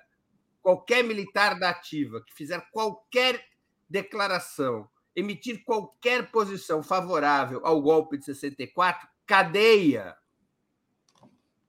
Tem que adotar, portanto, uma outra doutrina. É a hora, chegou a hora, é uma, é uma oportunidade que, na minha opinião, não poderia e não deveria ser perdida. E essa, esse apoio internacional reforça essa oportunidade. É? é possível, é, é, é, curioso, né? É, os processos políticos, Daphne, eles avançam na resposta às ofensivas que sofrem. Quando é que pode ser avançado o processo da chamada Revolução Bolivariana na Venezuela? Em 2002, depois que o Chávez sofre o golpe de Estado. Quando ele derrota o golpe de Estado, ele pôde avançar. É nesse momento que ele consegue efetivamente assumir o controle da PDVSA, da empresa petroleira, a adotar medidas econômicas mais avançadas, a adotar políticas sociais mais amplas e aguerridas, que beneficiaram mais o povo. É? É, uma vez, e tem uma célebre, uma, um célebre texto do Marx, do Karl Marx, em que ele vai analisando a Revolução de 1848 e lá pelas tantas é, há uma discussão não é, de por que, que a Revolução na França tinha sido muito mais avançada do que na Alemanha. E o Marx responde: é porque na Alemanha não houve tentativa contra-revolucionária da monarquia, ao contrário do que tinha acontecido na França. Ele explicava que só a Revolução na França, em 1848, somente tinha avançado porque como a nobreza tentou uma contra-revolução, isso alimentou a revolução em resposta à contra-revolução. Como na Alemanha não tinha havido contra-revolução, não houve revolução. Então, é a dialética dos processos políticos. Diante de uma agressão à democracia como a sofrida ontem, como a que foi sofrida ontem, abriu-se uma janela de oportunidade para se avançar e jogar fora a política de apaziguamento e trocar o múcio porque o ninho da serpente é fardado. O ninho da serpente está na, nas Forças Armadas. Sim. Mais uma vez, o partido do golpe é o partido militar. E já era mesmo antes disso tudo, né? Durante a, até o governo é, Dilma, a gente entrevistou aqui a Moti Rio, num programa que eu fiz com, com a Andrea, ela falando da, das publicações do Círculo Militar, anunciando ali o que depois ia desembocar no golpe contra Dilma. Então, é, o tempo todo sempre foi a, sempre foi as Forças Armadas e a gente já sabia disso, né? Então, essa política de apaziguamento realmente, acho que você tem razão, não tem dado certo. Deixa eu é, e claro, né, eles têm as armas, o problema todo é esse, mas tem que ter um comando. Vamos lá. O Mark diz assim: concordo, Breno, não é só uma oportunidade, não se tem alternativa. Senão, quem nascerá esmagado será o governo Lula. Daí acabou. Será mais um governo sob constante ameaça. Tíbio. Armando Bega. São Paulo está sinalizando que não cumprirá a determinação do Alexandre Moraes. Ouvi que Derrite disse que o acampamento de São Paulo tem respaldo na Constituição. Bom, a, a, informação que a gente tem aqui do Rio, por exemplo, é que o Cláudio Castro é, não vai permitir é, e vai tomar medidas contra os golpistas aqui do Rio. Vamos ver, né? Porque o Cláudio Castro também era bem bolsonarista. Não sei como é que vai acontecer aqui no Rio. Mauro Bisbock diz: a próxima será a ministra do Vaguinho. A militância já avisou que vai haver problemas, mas o presidente fica colocando pano quente. Alexandre Madeira: o presidente Lula tem duas bombas a desarmar: os militares que fizeram o curso do Olavo e os neopentecostais bolsonaristas, que em breve serão a maioria. Ah, corra e seja feliz. Breno, volta na análise da da oportunidade do Lula em acabar com a tutela militar. Era disso que o Breno falava agora. Fernando Bai, alta traição no terceiro andar, né? Pois é, é, eles foram ali quando eles invadiram, foram em lugares assim bem específicos, né? É alguma coisa também que chamou a atenção, né?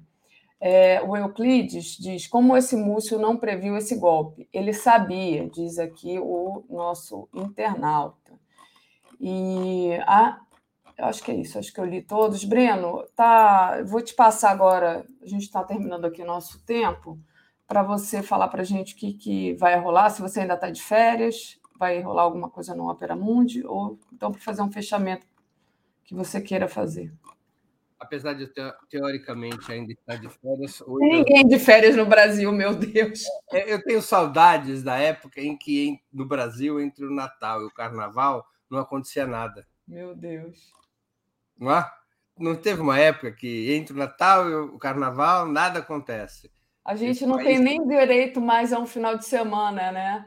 Ontem, país... domingo, aqui, a gente correndo, abrindo live, né? Com, com, com uma pressa esse... danada para dar a, as informações. Esse, esse país, esse país não existe mais.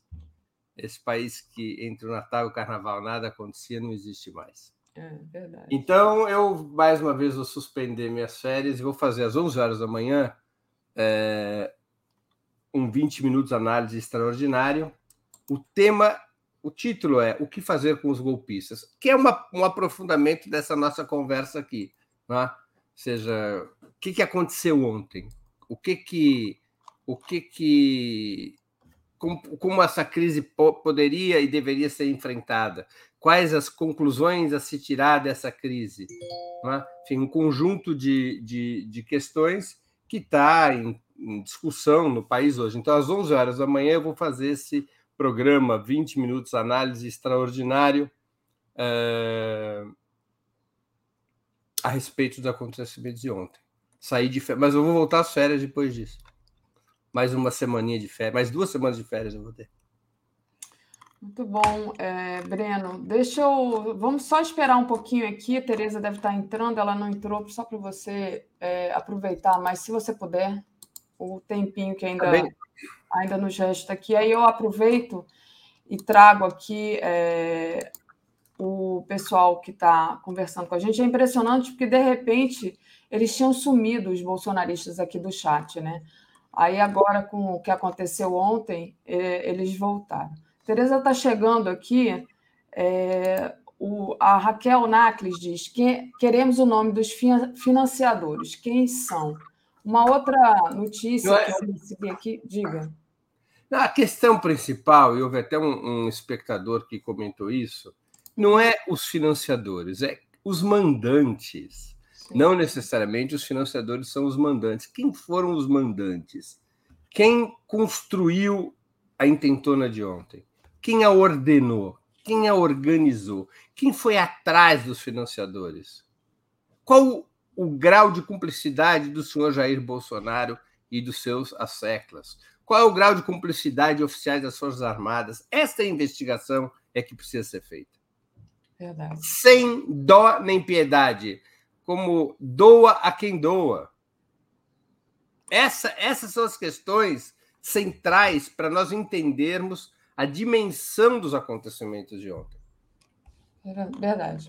Breno, eu queria agradecer ao Fábio que colaborou aqui conosco, te agradecer demais a companhia. Vou puxar a Tereza aqui. Tá bem. Valeu. Bom dia e boa semana para você e para todos e todas que nos acompanham. Obrigada, Breno. Valeu. Comentário de Tereza Cruvinel. Opa, bom dia, Tereza.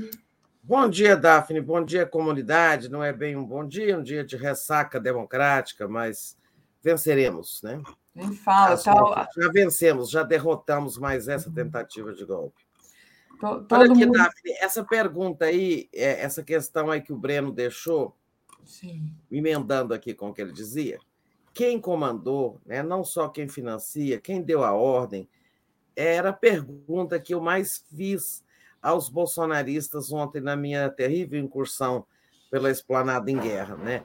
E sempre que perguntava, é, sabe, aquela multidão, aquilo tudo, aquelas barracas montadas de repente na esplanada. E eles diziam com a maior disfarçatez: não, eu vi na rede social, não, ninguém já, ninguém comandou, não. E, e o quebra-quebra, é obra dos petistas, são, foram petistas infiltrados, mascarados, que fizeram quebra-quebra. Ou seja, eles são instruídos inclusive a dissimular a, a origem da coisa, sabe? Não houve planejamento, não, não houve nada. Isso quando algum te respondia, né? Porque a maioria só agredia e ameaçava tomar celular, te empurrava, aquelas coisas todas. Eu já escrevi hoje essa experiência terrível, mas experiência de repórter que a gente não, não não resiste numa hora dessa a ficar assistindo pela televisão, né? Nós vamos falar disso, né, Tereza? Porque olha a quantidade de gente que me, que me ligou e que me mandou o WhatsApp preocupada com você na sua primeira aparição, já e que de repente some, vem um cara e, e, e tenta Toma pegar o celular, né? E pega teu celular. Nossa, a gente ficou aqui com o coração na mão. Eu quero que você fale tudinho para gente. É, e, então, é, só agradecer aqui, antes de voltar a palavra para você, é, o apoio do Adriano Barbosa, que nos apoiou aqui, do Fábio de Sampa também, que está nos apoiando, muito apoio. Mas é isso, né? O pessoal ficou é, preocupado com você e é, que coragem, né, Tereza, que você teve, porque foi uma coragem é. danada. Mas. a gente tem que ir ver para ver o que, que é realmente que está acontecendo, entende? Eu, no início, inclusive, achei que era uma manifestação deles, assim, que era grave, mas que não chegava assim, à gravidade e ao tamanho da coisa, entende? Então, eu, ó, eu vou lá ver isso. Começaram pessoas a me escrever. Aliás, agradeço todo mundo que também escreveu, preocupado, solidário, mas é, não houve nada. Eu ouvi o seguinte: olha só, perigo foi, mas um pouco de temeridade, mas faz parte da vida de repórter, né? Eu peguei o carro, fui lá, consegui a esplanada já fechada, consegui estacionar ali atrás da catedral, atrás do Museu da República. Tem uma escadinha, a gente sobe e já tinha um bolsonarista subindo. E eu fui descendo a esplanada e tentando conversar com eles. E aí que eu fui percebendo o nível de agressividade. Aquela primeira entrada, ele me toma o celular, depois me devolve. Eu continuo andando porque Aí eles cometeram um grande erro de segurança. A esplanada não tinha um carro de imprensa, não tinha. Aí eu comecei a achar grave a coisa. Eu falei, mas não tem imprensa aqui, não tem um carro de televisão, e não tinha polícia. Então, eles dominavam todo o espaço físico da rodoviária até a barreira policial, que estava lá no Itamaraty, na altura do Itamaraty. Então, é, aquilo era uma terra de ninguém. Você é agredido e não tinha um policial para se para você recorrer, entende? Concentraram a polícia, é claro que era ali na, na, na, nas, nas praças dos Três Poderes, do Itamaraty para baixo, né? porque ali é que estava o olho do furacão, realmente. Mas tinham que ter mandado é, policiais para o, o, meio da esplanada para proteger eventuais pessoas que estavam ali, para proteger jornalistas, transeuntes que não tivessem nada com isso, e os outros prédios da esplanada. A catedral ficou sozinha um tempão, sabe, abandonada, não sei como, não quebraram a catedral. Só na volta, e eu até fiz essa foto que achei triste, é, assim, é porque eu assim, eu sou apaixonada pela Catedral de Brasília como obra arquitetônica, e ela estava assim, iluminada, e aqueles soldados de preto contrastando com a luz, eles já tinham cercado a catedral, mas isso às oito horas da noite. Né? Bom, então não tinha polícia. É, eu tive um primeiro entreveiro com eles quando um voltou e um grupo todo me cercou Queremos que apague os vídeos que você nos filmou. Você é da polícia, é petista, safada, é, se apoia bandido, é bandida também. É, então, parará, cadê o celular? falei, tá bom, qual o vídeo em que você está? Não, nós queremos que apague tudo e tal. E, e, e, eles falam com você como alguém já foi assaltado. é, acho que muita gente, quase todo mundo do Brasil, um dia já foi assaltado. Eles falam com a gente como um assaltante, sabe? Berrando, gritando: me dá o celular, entrega o celular e tal. E eu entreguei o celular, eles começaram: abre a galeria, abre. Aí apaga, apaga, apaga. Tinha uns cinco ou seis vídeos. Agora abre a, a lixeira. Abre a lixeira. Eu não sei abrir lixeira. Nem sabia que quando você apaga um vídeo, ele vai para a lixeira. Não vivo de celular. É, faço lives, é mais aqui mesmo no computador.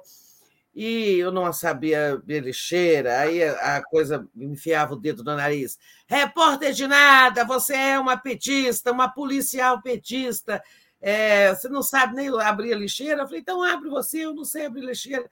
Abriram a lixeira, estava lá os vídeos né, deletados, aí apagou tudo.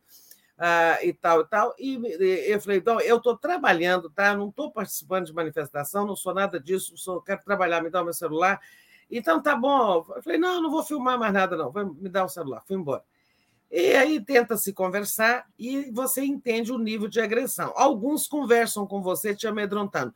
Nós não vamos sair enquanto não derrubar esse ladrão, tirar esse ladrão, e esse governo, e esse e aquilo, enquanto não anular a eleição roubada, essa eleição, aquelas, sabe, aquelas coisas assim, mais absurdas, não tem como dialogar, mas você escuta para ver o nível da violência, eles estavam com sangue nos olhos né, o, nível de uma, o nível da violência verbal e, e sempre também querendo é, te empurrar, te intimidar e tal.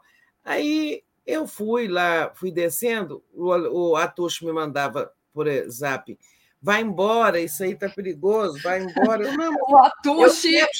e as 30 mil pessoas que estavam ao vivo. Vai embora. Eu queria chegar lá na polícia e pedir à polícia para me deixar passar para dentro da praça. Eu queria ver, fazer umas imagens da destruição, né? Só que é o seguinte: a polícia do Ibanês estava muito desesperada, né? Porque eles viram o tamanho da, da, da, da, da lambança que provocaram. Ou por cumplicidade, né? Ou por incompetência, né? Porque é, quando eles já vi, ali já estava a Força Nacional de Segurança, já tinha sido decretada a intervenção federal no Distrito Federal, pelo decreto do Lula, né? Então, eles estavam muito apavorados, tentando recuperar o tempo perdido. Então, sabe, a polícia, quando está apavorada, é um perigo, né? E eu fui andando em direção à, à, à, à barreira, né? E atrás tinha um outro grupo querendo me tomar celular de novo. Eu falei, mas eu chego na polícia e eu converso com a polícia e escapo. Só que quando eu fui me aproximando da polícia, é claro que eles me tomaram, embora eu não tivesse de verde e amarelo, me tomaram por uma bolsonarista, né? E o cara, o fuzil, um deles, e os outros também. Recua, recua, recua, eu atiro, recua, eu atiro.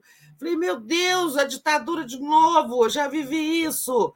É, joguei a bolsa no chão, levantei a mão, sou jornalista, quero só falar com os senhores. E ele nada, não quis saber, para ele eu era uma, uma terrorista.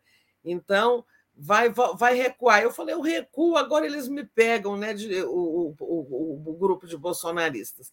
Aí peguei, recolhi a bolsa do chão, ele falou: pega a bolsa, recua e tal, assim, e fuzil, né? Fui recuando, mas fui andando de lado, assim, para escapar deles, né, dos bolsonaristas, e caminhei em direção ao Ministério da Saúde. Esse, o Ministério da Saúde tinha pouca gente, que é em frente ao Itamaraty, né, ao lado do Itamaraty. E dali eu vi, lá do outro lado da esplanada, aquela multidão subindo. Eu falei, agora é a evacuação. Eu vou atravessar, passar longe dessas barracas, né?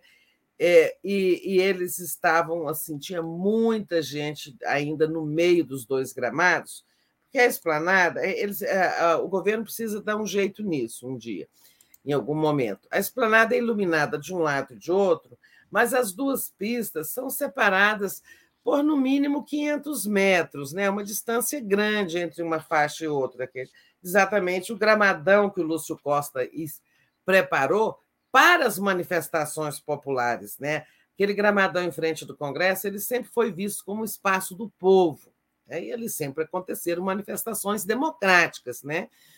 E só que o gramado fica escuro, porque as, os postes de um lado e de outro estão muito distantes, então eles iluminam as bordas do gramado, mas o meio fica escuro. É, tem que ter uma fileira de postes ali no meio, sabe, para eventos noturnos. E aquilo muito escuro, mas eu atravessei e fui lá e comecei a gravar um vídeo, é, comecei a fazer um vivo, né? Dizendo, em algum momento eu dizia: olha, olha o tamanho da multidão. Isso é prova de que este ato golpista não foi espontâneo, foi planejado. Quando eu disse isso, que esse ato golpista não foi espontâneo, foi planejado, eles me cercaram. Esse foi um momento difícil, é, muito mais do que o lado fuzil embora eu tenha muito medo de polícia apavorada, porque a polícia apavorada atira, né? Então, começaram a me cercar. Olha o que ela estava dizendo, aí vem aqueles xingamentos todos, petista, safada, apoiadora de ladrão, você não é jornalista coisa nenhuma. Alguém falou, é do 247, ela é do 247. Aí eu falei, agora eu estou frita mesmo. E começaram, aí já se, eles te seguram pelos dois braços, te sacode, um me deu um, uma, um, um coice na barriga da perna. É, eu falei, agora eles vão me linchar mesmo, né? Vamos ensinar ela a fazer jornalismo. Né? E aqueles desaforos todos. Quando apareceu uma mulher, né? É, camisa amarela, bolsonarista, e disse: Olha, eu conheço ela, ela é jornalista mesmo, é minha vizinha, é, ela está trabalhando mesmo. Eu, eu, eu garanto com ela a retirada dela e eu mesma vou pegar o celular dela. E esta mulher parece que ela tem respeito lá entre eles, sabe? Porque eles foram ouvindo, ela pode deixar, deixa ela comigo, deixa ela comigo. E foi me pegando, eu falei, essa aqui está querendo me salvar. Deixa ela comigo que eu cuido dela, eu tomo o celular dela, ela é minha vizinha, e tal, mas eu percebi na entonação dela que havia uma cumplicidade. Ela é funcionária do Congresso, me conhece, tá? E, e eles deixaram, ela foi me tirando assim, me segurando, pelo, me abraçando pelo ombro. Sou muito grata a esta senhora bolsonarista que, pelo visto, não é terrorista, sabe? Ela, ela poderia ter deixado eles me lincharem ali, porque eles queriam claramente me linchar. E, e, ela me levou até o meio do gramado e falou: vai embora, mas vai embora agora para casa, que aqui ainda vai acontecer muita coisa. Nós não vamos embora. Tá? É, eles não vão nos retirar, mas vai embora. E eu peguei. Dessa vez eu fui embora mesmo. fui embora, foi essa hora que eu passei na catedral. E, e, achei muito triste aquela cena da catedral é, iluminada e cercada de polícia, né, porque é quando até a casa Você de tirou Deus. uma foto dessa Eu cena? tirei uma foto, vou te mandar Manda para mim pelo zap para eu abrir. É, ela é esteticamente, ela não tem nada de politicamente denunciador. É, eu tenho muitos vídeos, eu fiz outros vídeos depois, tá? Mas são eles falando essas bobagens, é, todas assim, sabe? De que não vão embora e a eleição foi roubada. é, essas coisas assim. Eu sou, depois, depois que eles apagaram tudo, eu ainda fiz alguns vídeos. É, mas no, no caso da catedral, é só porque é uma coisa assim, do ponto de vista estético, que eu acho achei tão estranho aquilo. Até mandei para você. É, altas horas da noite, a catedral Você iluminada. mandou para e mim aquilo- pelo zap? Não, é para o seu zap. É, tá. Mas não tem Nossa, importância política, linda. não. É só uma questão estética, digamos Não, assim. mas é uma, é é uma foto muito bonita. É a estética só, do terror, né? Olha só Mas é, eu, eu realmente fiquei frustrada porque não tinha. Olha, os bolsonaristas deram, fizeram um cordão em torno da catedral. É, a, uma bolsonarista, um bolsonarista, você vê que eles vieram de longe. Nessa hora que eu estava fazendo uma foto, ele falou assim: moça, que praça é essa? Aí eu falei: não, não é uma praça, é a catedral. Ele nem sabe ia onde estava, entende? Uhum. É, deve ter sido recrutado aí no Oco de Goiás, né? Mas assim, eu queria mesmo era ter ido lá para baixo, né? Lá atravessado a barreira, a barreira policial, eles deviam saber identificar. Eu tinha uma carteirinha, né? É, eles, eles deviam saber identificar e deixar um jornalista entrar, né? Foi o que eu tentei fazer falar com eles, mas aí veio fuzil e, e- e uma polícia que está apavorada Porque ontem, naquela altura, a polícia do Aibanês é, estava assim, é, com os nervos à flor da pele, né? Porque fizeram uma lambança, é, ou, ou, foram coniventes. Alguns ali eu tenho eu tenho a seguinte teoria: houve conivência do Anderson Torres, né? É, que facilitou tudo, né? E sabia o que ia acontecer. Tenho convicção disso. Na, no aparelho policial, a meu ver, ele tinha aliados que sabiam que ia acontecer. Né? É, mas ali, na linha intermediária de comando, deve ter tido erros também. Gente que, é, que não sabia exatamente a gravidade da história, mas errou. Né? E, muita, e muitos policiais que também não, assim, não tinham noção dessas coisas. Acredito que nem todos tinham uma perfeita noção. Mas quando veio a intervenção, e ele sabe, inclusive, que a polícia pode ser até anulada, é como desmobilizada, é, serem afastados e tal, aí eles queriam defender a qualquer custo, sabe, botar cadeado na porta arrombada. Depois que tudo já estava quebrado, que eles já tinham tomado tudo, o Congresso, o Supremo, o Palácio, aí ficaram numa violência né, contra tudo e todos, sem você ter capacidade de dialogar, que era uma polícia em pânico, entende? Mas é, baixo efetivo, né? Pelo que eu vi, um baixo, baixíssimo efetivo, não eram muitos, pelo menos no começo. E, e como você disse, sem comando, né? Sem, sem estar preparado. Parece que todo mundo foi pego de surpresa quando a gente sabe que isso aí, inclusive o 247 anunciou que estava para acontecer, né? Então. Nossa, sexta-feira à noite, nós numa na live do Boa Noite, eu e Rodrigo Viana passamos, é, o Rodrigo passou um vídeo que o Marcelo Auler tinha ido lá de dia e eu também, só que o Marcelo gravou é, e eu não. É, mas eu relatei em cima do vídeo do Marcelo. Ó, eu também vi isso aí, o acampamento está intacto praticamente, está lá, está passando da hora, o ministro Zé Múcio está errando, discordo dele, que isso, né, isso é da democracia, isso não é da democracia. Sexta-feira nós estávamos cantando essa pedra, é, sabe? Eles ainda podem fazer coisas graves, acobertados ali pelo Exército. Agora, ficaram lições, né? É, lições amargas, inclusive para o governo Lula, né? principalmente para o governo Lula, que houve, é, houve contemporização demais. Né? Eu acho. Olha, o que, que nós falávamos, Daphne? Que passada a posse do Lula, os acampamentos iam ser desmontados Sim. e que todos iriam embora. E isso não aconteceu. Né?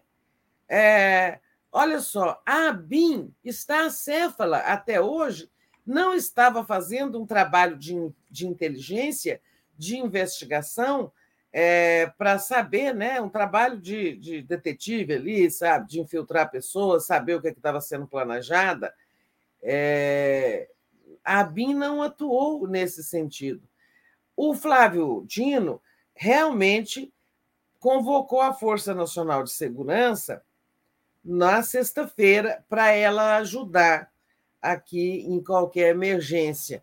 Mas a Força Nacional de Segurança ela não é um pelotão assim, ela não é um, um, um pelotão, uma unidade que a qualquer hora ela pode ser reunida, né? Ela é composta por forças, por policiais as que ficam temporariamente a serviço da União, ou seja, ela precisa ser convocada. Aí vem policiais de vários estados que são inscritos, que são fazem parte da, da Força Nacional de Segurança. Então, ela não é assim mobilizável em poucas horas. Mas mesmo isso, isso se revelou insuficiente, né? A Força Nacional de Segurança tinha pouquíssima gente lá na esplanada, pouquíssimos policiais. Acabou se tendo que se contar mesmo na hora H foi com a própria PM, né, do Distrito Federal, que depois da intervenção ficou sob o comando do Ricardo Capelli, né? deixou de ser comandada pelo comandante do Distrito Federal, do Ibanês, e passou a ser comandada pelo Ricardo Capelli. E parece que foi só essa rapidamente a mudança do comando, tudo já começou a funcionar milagrosamente, Isso. né? Tem essa coisa também. Tereza... Exato. Quando eles viram que a coisa pegou, que o governo federal respondeu com rapidez e energia, o decreto do Lula foi muito rápido, né? É, nunca uma intervenção federal foi decretada tão rapidamente. O Lula pensou, foi discutiu por algum tempo fazer uma GLOW, né? aquela é, operação de garantia da lei e da ordem. Em que ele convoca o, as Forças Armadas, ou uma das Forças Armadas, para intervir numa situação. Por exemplo, lá no Rio de Janeiro, aí, aí no Rio de Janeiro, quando teve aquela intervenção, foi uma GLOW, ou GLE, Garantia da Lei e da Ordem. Mas o Lula não quis e disse que esse é um recurso extremo, que deve ser usado só em última hora. Mas falou muito com Zé Múcio por telefone, lá de Araraquara, onde ele estava. Mas eu acho que o Lula temia uma coisa: convocar o exército para fazer repressão, né? que era entrar com a polícia do exército. É, e se o exército se recusasse? Nós estávamos diante de uma situação de golpe. Nós estávamos diante de uma, de uma crise grave, e aí não sei o que, que aconteceria. Então, acho que o Lula agiu muito certo em assim, faz a intervenção, coloca alguém no comando, né, alguém do governo federal, que foi só aí que eles. Aí eles passaram a obedecer e a, a apontar fuzil para qualquer um. Né? Hum. É, mesmo assim, achei muito leniente. Claro, o governo não tinha forças, porque a esplanada tinha que ter sido fechada lá em cima na rodoviária e dos dois lados e deixar deles todos aprisionados dentro do quadrado da esplanada. Né? Isso. Mas foram indo embora tranquilamente. Só foram presos aqueles 300, 400 que foram presos lá com a boca na botija, quebrando os palácios. Né? É, agora, a grande maioria foi embora tranquilamente. Quem quis foi embora, ou quem não quis foi a fazer ruaça mais em cima. Né? É, mas por que, que não se fez isso? Porque não tinha força policial suficiente. Então, teve ah, muitas lições aí. Não se contemporiza com a extrema-direita bolsonarista, não se subestima o, o, a disposição deles para golpe, é, não se pode contar com as Forças Armadas. É, o daqui para frente o governo Lula tem que contar mesmo. Tem governadores mandando polícia aqui para o Distrito Federal. O governador do Ceará está mandando, a Bahia está mandando. O governador de Goiás mereceu um agradecimento. Ele é de direita, é, ele era aliado do Bolsonaro, mas ele colaborou. Tá? E ontem mereceu um agradecimento do Flávio Dino. Então, o Ronaldo Caiado. Então, tem governadores legalistas e outros não. Né? Vamos ver, por exemplo, se o governador de São Paulo vai participar da reunião ministerial de hoje, né? A reunião, me desculpa, reunião com os governadores, né? Daqui para frente, gente, é, eu, você é testemunha, Daphne. Eu sempre disse que é, era preciso remover esse pessoal sem cacetete, sem bomba, né? Ah, meu Deus, e minha rinite, sabe, lá embaixo, na, lá na, na barreira policial, ali perto do Congresso, eles jogaram tanta bomba de gás lacrimogêneo. E a rinite. Você entrou veio... com os olhos vermelhos ontem. É, é a rinite veio com tudo ali, porque é um trem horrível. Desde que eu era muito jovem, eu não sentia aquele, aquele, aqueles agentes químicos, o efeito desses agentes químicos, né? É, naquela mesma esplanada. Eu, eu, ontem fiquei muito pensando nisso. Oh, já vim aqui tanto né, nas lutas pela democracia, agora eu estou aqui né, num outro tipo de luta pela democracia, só que agora não é contra um regime, são contra, é, sabe, agora são brasileiros, são brasileiros civis como nós, né, mas que estão envenenados, tiveram sua mente capturada por essas ideias translocadas. É, é muito triste, né? Quando o confronto com a polícia é uma coisa, um regime autoritário, uma ditadura, e uma força policial a serviço dela. Outra coisa é você ver brasileiros como você ali, né, sabe, tentando perpetrar um golpe contra a democracia. É muito triste. O mais triste de ontem é, era isso, sabe? Não era uma força policial, um aparelho, é, um aparelho do Estado. É, o que se tinha de enfrentar eram brasileiros. Né? Isso é muito triste. Verdade, Tereza. Tereza, é, tem aqui é, uma notícia, né? Tem um comboio é, de ônibus bolsonaristas sendo levados para a polícia, para a sede da Polícia Federal em Brasília, e também uma matéria do Metrópolis dizendo que é, um documento oficial da Secretaria de Segurança Pública do Distrito Federal confirma que houve negligência da Polícia Militar durante os atos terroristas registrados em Brasília. Então, é, um, é uma, uma notícia que está sa saindo aqui exclusiva, é, dizendo que a APM do Distrito Federal não agiu conforme o plano previsto pela Secretaria de Segurança.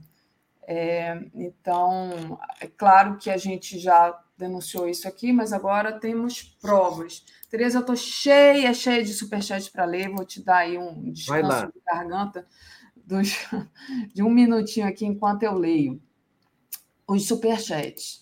Vamos lá. Euclides Novaes. Tereza, estão empregando o looping da classe média. É exatamente isso. Gilberto Cruvinel. 1.200 pessoas foram detidas agora de manhã no QG do Exército. Foram levados em 30 ônibus. Foi esse, esse comboio de ônibus que eu acabei de falar, Gilberto. Hum, Clube da Picanha para todos. É. é. Já melhorando. Porque isso tem que ser prisão em massa mesmo, separar o joio do trigo. Isso. É... Quando eu digo joio do trigo, é porque ali tem, ali tem líderes, ali tem organizadores e ali tem inocentes úteis também, sabe? Inocentes, tinham inocentes úteis, inclusive com crianças, gente. Esse povo não tem meleca na cabeça, me desculpa, né? É, tinha idosos muito simplórios, sabe? Com quem eu conversei, que ali aquele é um inocente útil. É, ele, ele não é assim. E que estão acreditando piamente que a depredação é obra de petistas. É. Ou então também, nisso? né? Quer dizer, eles acreditam em tudo que é, é dito para eles, né? Ele, ele, o comando diz: ó, é, isso aqui não foi a gente, não, foi o, foram os petistas é. infiltrados. Aí os, os, os, inocentes úteis acreditam e reproduzem, né?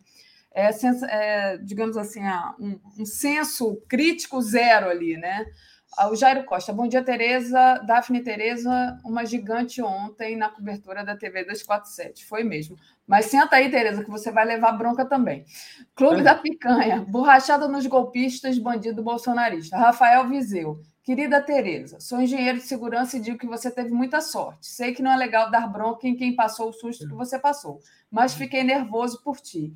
Lembre-se que você não tem mais 18 anos. Na próxima ouça o seu chefe e vá para casa, disse aqui o Rafael. Levei é... uma bronca também. Meu filho, meu filho tinha saído de Nova York, desembarcado no Chile, é, em Santiago, de noite, para uma reunião de trabalho, e, e ao desembarcar em Santiago, começou a ver no, é, tudo bem no Brasil, estão todos bem. Ele não sabia de nada, porque estava horas voando, né? Aí quando começou, me ligou para dizer o que está acontecendo aí no Brasil. Você estava no meio da guerra, né? Literalmente. Aliás, a tua sorte, Tereza, é que eu não tenho o telefone dele, porque ontem me deu vontade de ligar para ele assim: manda tua mãe voltar para casa, porque ela escutar você. Mas é, mas estava voando. É. Mas vamos em frente. Vamos em frente. O Elbert, Elbert Ávila, ou seja, não podemos contar com o exército. Fecha. Paulo Costa, quero sugerir um corte do segmento de Breno e Daphne para compartilhar com Lula e dirigentes do PT. Eurico de Arruda Neto, o governo federal negligenciou as ameaças. Havia muitas evidências e esta foi uma dura lição que tomara que seja aprendida. Mutley Costa, Tereza, não faça mais isso sozinha, pelo amor de Deus. A polícia só estava protegendo a si mesma. Paula Breves, Tereza me representa, obrigada. A democracia é de vencer. Doutor Olair Rafael da Silva, Tereza Cruvinel agiu com atitude de ativismo. Almeri Espíndola, essas, essas falas agora A corajosa Tereza mostra o quanto o Bolsonaro tem culpa nisso. A causa da rebelião e o discurso do Bozo e seus três filhos. Tânia Yasmin, Tereza, você deveria ter fingido ser neutra, sem lado e sem perguntas específicas, como sobre os crimes deles. Fiquei muito preocupada com você, vândalos. Cíntia Chaim, Tereza foi guerreira. Obrigada, Tereza. Flávio Barbosa Marasca, poderia ter sido pior. Eles poderiam ter usado armas, CAC, não usaram. Eu chamaria o que houve ontem de manifestação seguida de vandalismo. O que vocês acham? Cristina Vilas Boas, terroristas, vândalos, bandidos. E tem gente ainda chamando isso de manifestação? Sim, um tal juiz, um perdido em sua mediocridade. A Cristina Vilas Boas está falando do Moro, que se posicionou a favor né, dos, dos vândalos, terroristas, seja lá como vocês queiram chamar. Gente, o, o que houve ontem, o nome daquilo é uma insurreição terrorista houve ontem uma insurreição terrorista para derrubar os poderes. Tá? É, o que, que eles esperavam? É, que, instalado o caos, o exército intervisse. Ou interviesse. Interviesse, né, gente? Eu estou até confusa com a gramática aqui. Ah. É, é, eles esperavam que o, governo, que o exército interviesse para garantir a lei e a ordem ou seja, dar o golpe é pretexto de eh, restabelecer a ordem. Então, é realmente uma lição para o governo Lula. Não se brinca com isso. E neste momento, realmente, não dá para confiar. Se o Lula confiasse no Exército, tinha chamado a GLO ontem. Tá? É é, agora, como é que confia em quem está protegendo eles lá no seu quintal? Não dá, né? Queria agradecer a entrada da Ana Celeste Palma Gaspar como membro, da Terezinha de Jesus, agradecer o superchat da Anne é, Gondim, quase morro do coração com Tereza, pelo amor de Deus, Tereza, faça mais isso, mas não que matam os 30 do lado de cá. É, de fato, tinha muita gente nervosa, muita gente me ligou para eu ligar para você para me falar para você sair de lá, Tereza. Gisele, Fábio... me ligou. Gisele me ligou. É. Fábio disse, eu nem liguei porque eu falei assim, não, vai gente, atender, né? É, é, é uma não coisa. Né? É, primeiro, você não tem avaliação antes de ir, e, sabe, isso aí é, faz parte da nossa profissão. Segundo, a gente não sabia o que, que ia acontecer. Eu queria muito chegar à Praça dos Três Poderes, é, porque ali ontem poderia ter havido uma tomada do poder, né, gente? Sabe, por um triz o governo não perdeu o controle de tudo e, sabe, nós temos sorte, tivemos, que esse exército parece estar dividido. Tá? Existem os que protegem e existem alguns que estão do lado da ordem. Eu acho que a, a, a divisão, é, a decisão do exército de ficar fora, porque é, a, a, a rigor foi isso, né? as Forças Armadas ficaram fora elas não entraram. Elas protegeram eles e tudo mais, mas elas não vieram para a praça, né? É, agora, essa coisa que você leu aí, né, das, da APM não seguiu o plano, né? É, tem de duas uma, por exemplo, tem aquela tem uma mensagem do, do Anderson Torres dizendo para o Ibanês: governador, fique tranquilo, está tudo sob controle. Ou isso é uma mensagem de mentira para dar um álibi para o governador, ele agora que eu espero que enfrente um processo de impeachment, ele dizer: não, eu confiei no meu secretário, ele disse que estava tudo sob controle. Né? Ou foi para dar um álibi, ou estava enganando o ibanês. Né? Muito, muito provável, a meu ver, que isso é uma jogada do Anderson Torres para dizer que ele tinha algum plano de controle, mas ele não tinha. O plano dele, parece claro, era deixar que as coisas acontecessem. Por que liberou a esplanada? Né? Tereza, só terminando de, de agradecer aqui, é, o Rodrigo de Janeiro entrou como membro, bem-vindo, Rodrigo.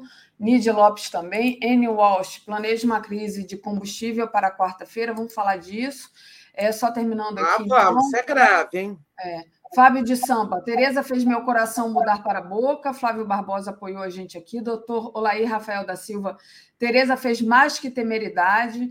André Gataz, destemida Tereza deixou-nos todos preocupados ontem à noite. Cuidado com esses fascistas. Olga Ferreira, Tereza Guerreira do povo brasileiro. Márcia Renata mandou aqui um apoio. Igor Barreto, Força Tereza, Marcileia Machado, teve deputados militares bolsonaristas nos atos de quebra-quebra. Muito deputado que tem que responder no Conselho de Ética. Estavam hum. lá dando força para eles. Maria dos Anjos, tão emocionada, tão inspiradora, Tereza Cruvinel, se cuida, querida. Nós idosas temos muito atributos a nosso favor. Obrigada, mulher valente, viva a democracia. Cláudia, Cláudio Alves, Tereza, por favor, não faça mais isso. Gilberto Cruvinel, Tereza, tudo que foi apagado do teu celular pode ser recuperado. Chame um técnico, é muito simples recuperar. É, a Marcileia mandou um apoio. O professor Glauco, Tereza, você é o nosso orgulho. É, o Gilberto, bom dia, Tereza. Daphne Tereza, assisti aterrorizado seu relato de ontem. Deixo minha total solidariedade, tua coragem é incrível, meu abraço.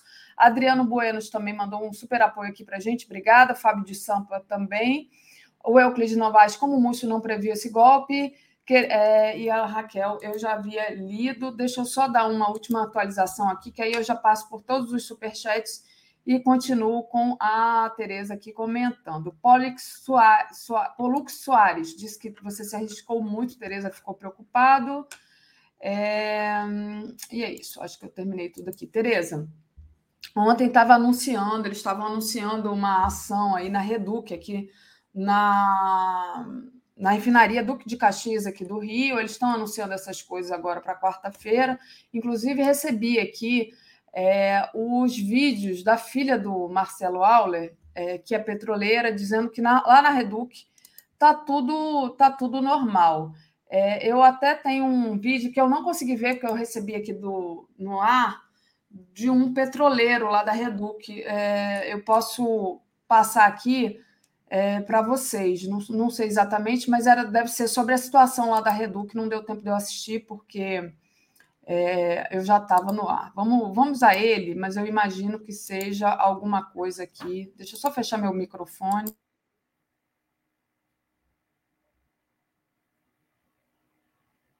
Bom, vou compartilhar aqui. Vamos ver o que, que o petroleiro diz sobre essa questão. Está aqui o Marcelo que me mandou.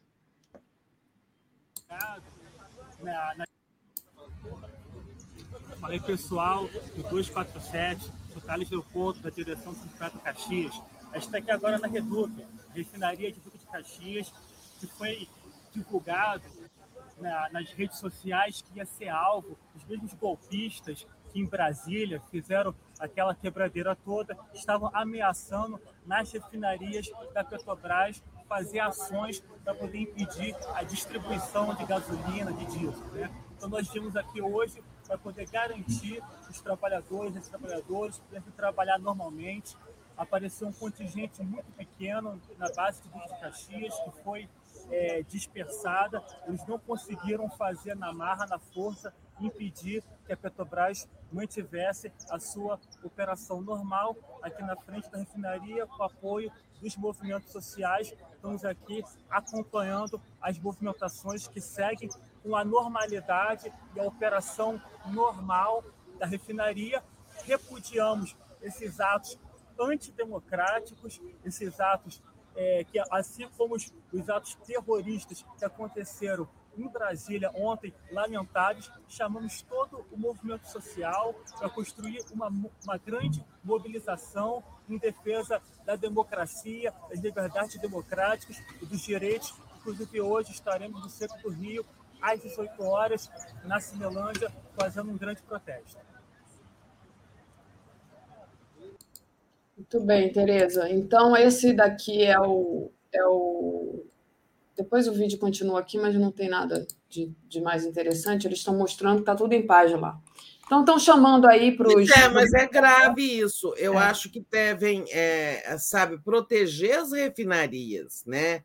O governo tem que proteger as refinarias. É, é houve um aumento de gasolina sem razão de ser, é, porque não houve nenhuma mudança na política, manteve a isenção de impostos. É, então, eu acho que eles podem querer fazer um vandalismo nas refinarias, sabe? Mais do que se manifestar no centro da cidade, o governo tem que mandar forças proteger. Podem se voltar para lá. Agora, gente, é não subestimar nenhum risco, né? Qual é o balanço agora da situação, né, gente? Acabou de ter essa evacuação lá do, do QG, é, o 1.200 presos, é, tem muito, claro que isso é pouco, tem que ter. É, o governador está afastado por 90 dias por ordem do ministro Alexandre, né? Mas a intervenção do Lula foi apenas na área de segurança. Eu acho que ele devia ter feito uma. Bom, eu estou sempre dando palpite no que é da né? Na decisão alheia é fácil, mas o, o Lula deveria ter feito a intervenção no governo do Distrito Federal, afastando o governador. Mas eu acho que ele sempre é mais sábio do que a gente. É, ele deixou que o afastamento do governador fosse feito pela justiça, pelo Alexandre de Moraes, talvez tenham combinado, é, e não se desgastar com esse afastamento. Mas tá, agora, no, durante 90 dias, é, o Ricardo Capelli é que vai comandar aqui a Força de Segurança, as forças de segurança, que, diga-se de passagem, são pagas pelo governo federal. Quem paga PM e Polícia Civil do DF é o governo federal. Ou seja, com impostos de todos os brasileiros que moram em todos os estados. Para quê que é isso? O governo federal paga as forças de segurança na capital federal para que elas protejam o perímetro do poder da República, né? A esplanada e os poderes. É para isso que o governo paga, o governo federal paga a polícia melhor remunerada do país que é a de Brasília, que ganha o dobro da polícia, das polícias de outros estados. Né? Até o dobro. Depende, eles não, é, cada estado paga uma coisa, mas assim. Então, é um absurdo o que aconteceu, até por isso. Né? Logo, o governador não cumpriu com a sua obrigação né? e contribuiu, direto ou indiretamente, querendo ou não, para uma tentativa de golpe, né? para um ato terrorista. Agora, vai ser um caos. O povo pobre de Brasília já sofre muito com o governo ibanês, né? com a saúde, com o transporte, com a educação, saúde está um caos. Esses 90 dias que a gente não sabe o que, que vai acontecer, se o Ibanês vai sofrer o impeachment ou não, é, se a vice-governadora vai. Ela vai ficar no cargo, mas quem vai estar mandando é, é o Ricardo Capelli. Né? Então, é o seguinte: dias muito ruins para a população do Distrito Federal, é, sobretudo a população pobre, porque não vai ter, na verdade, governo. Né? Isso aqui vai estar girando em torno da questão de segurança, como não podia deixar de ser. Por tudo isso, o Ibanês não merece continuar sendo governador. Ele tem que ser investigado, a responsabilidade dele e desse Anderson Torres, que está aí sabe? É, uma hora ele pede desculpa, outra hora ele diz que não, tinha, não, não previa, não, sabe? As ordens que ele deu não foram obedecidas, em suma. Toda hora ele diz uma coisa, mas balanço da situação: governador afastado, é, secretário lá é, exonerado, mas quando já era tarde, e Bolsonaro falando da abobrinha lá dos Estados Unidos, né? Repercussão mundial desse episódio, repercussão mundial, todos os países solidários com o governo Lula, mas é claro que a gente cada vez mais se parecendo com uma república de bananas, assim como até, até os Estados Unidos também se pareceram. Vocês perceberam que o, o 6 de, uh, o golpe lá, a invasão do Capitólio, foi em 6 de janeiro. Aqui foi dois dias depois, como digo eu no final do meu artigo sobre a, essa coisa de esplanada, gente. Não foi nada, não tem heroísmo nenhum, não tem coragem nenhuma, só fiz minha obrigação de estar lá. E vou te falar, em nenhum momento eu achei que eu, que eu não conseguiria escapar. Eu, eu, eu, eu mexi com ditadura, gente. Sabe? Eu fui presa, eu, é, vivi na clandestinidade. É claro que é diferente de lidar com, com pessoas, né? Mas, em suma, sem nenhuma, sem nenhum arrependimento, sem nenhum, sem nenhuma e também sem nenhuma supervalorização disso, obrigação de qualquer jornalista. Mas o, o que, que vai acontecer? Que eu estou dizendo, Bolsonaro de lá falando porcaria, é, é como se ele dissesse assim: são atos democráticos, mas perderam o controle. É, é, é sempre ele diz: deviam ter feito, deviam ter feito, só que não ido tão longe. Né? Ele está sempre falando alguma coisa assim, como naquela vez ele disse. É, manifestem na eleição, mas sem, sem tolher o direito de ir e vir das pessoas. Ele nunca condena, né? Bolsonaro agora tem grandes chances de ficar inelegível. Bolsonaro tem que ficar inelegível para não voltar a incomodar a democracia brasileira. Né? Tá bom. Outro tem... balanço. E agora? A Força Nacional de Segurança tem que ser reforçada o governo federal tem que montar um novo esquema de proteção da esplanada né, e de lidar com isso. É, eu acho assim: Lula foi muito feliz em ter o Flávio Dino como ministro da Justiça. Flávio Dino foi 10. Zé Múcio foi uma decepção. Lula está decepcionado com Zé Múcio, é, no que pese eu ter boas relações com ele, gostar pessoalmente dele, venho dizendo desde sexta-feira que está errada a conduta dele, do ministro Zé Múcio, de contemporizar com isso, deu nisso.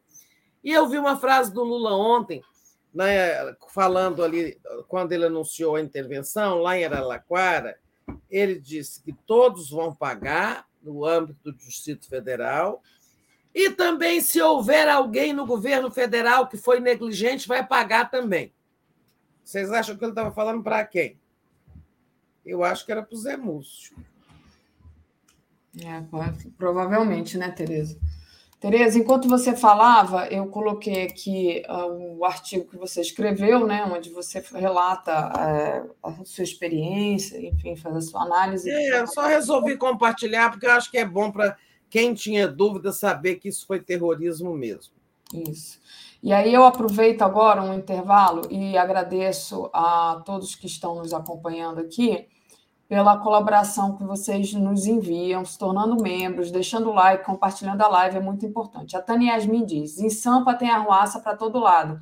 Manifestação na 23 é, de maio e marginal. O governo não faz nada, mandou a polícia ficar isenta. Agora? O Júnior, é. O Júnior Ranieri diz: Tereza, qual é a posição do governador de São Paulo? É, ontem teve, né? Exatamente, agora eu procurei aqui, não está dando nada nos no jornalões, eu vou continuar procurando, mas segundo a Tânia, sim.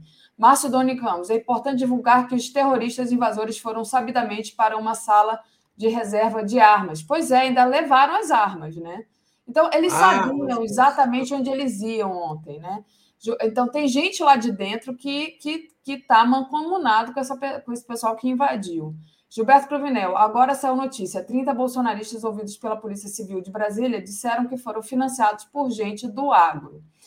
Ana de Pelegrini, tentaram fechar a refinaria Repar na madrugada. Vera Bucaiúva dá bom dia aqui para gente. Bom dia, Vera. É, Elbert Ávila, proteger as refinarias é, pa, é papel do Estado brasileiro. E agora? Janete Pinheiro, parabéns pelo seu trabalho, Tereza. A Regina Aquino, a, vila, a vida vale muito pouco se não lutarmos por nossos ideais. Parabéns, Tereza. Se não corrermos risco, não alcançaremos nossas vitórias. Democracia sempre. Cosme Neto é, nos apoiou, Euclides Neto, Euclides Novaes, desculpa. Tereza, está correndo um monte de vídeos e fotos no grupo dos antifascistas mostrando policiais dando cobertura aos golpistas. Exatamente isso, né? É, teve, teve apoio, né? Claro que teve apoio. Vamos lá, teve, tem mais aqui. Tereza, Jane Alcântara, ontem fiquei muito preocupado contigo. Moro perto da esplanada. Quando te vi no ar em meio à turba, peguei o carro e fui a seu encontro, mas não a encontrei. Muito bom te ver bem, olha só. Gente, o Jane Alcântara. Ia, ia lá tirar a Tereza presencialmente de dentro do, da confusão. Tânia Yasmin, ah, é, a notícia que a Tânia deu é de ontem. Então, ontem, na 23 de maio, hoje na Marginal, queimando pneus. É isso, né? Tem gente fazendo confusão. Aqui no Rio, por exemplo, o governador Cláudio Castro disse que não deixaria, né? É, acontecer nada. Vamos, é, vamos ver o que, que, que, que nos traz esse dia, né? É, de hoje. O que, que, vai acontecer também com Bolsonaro, sabe, Tereza? É uma pergunta é, que a gente coloca, tem até uma matéria aqui no 247. Bolsonaro pode ser preso por insuflar ato terrorista, atos terroristas. Tem o posicionamento do Moro também, que ontem no Twitter disse, apoiou é, o terrorismo do, do, do, dos, dos, invasores lá, enfim. É, então, queria que você falasse um pouco sobre isso também, o que está para acontecer. Hoje o, o Lula é, se reúne com a Rosa Weber, né? É, no, lá no, Planalto, do, no Palácio do Planalto, né?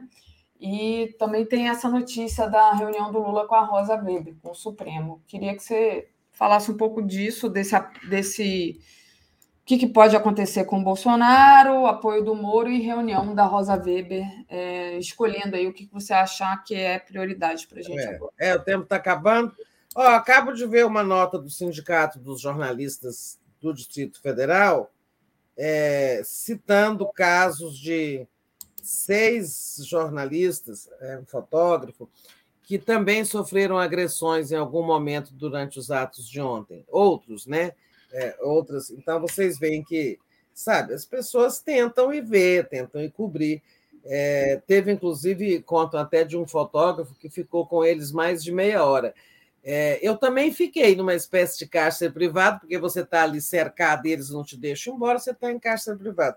Também fiquei retida por eles aí uns 20 minutos. Mas tem aí outros casos sendo relatados.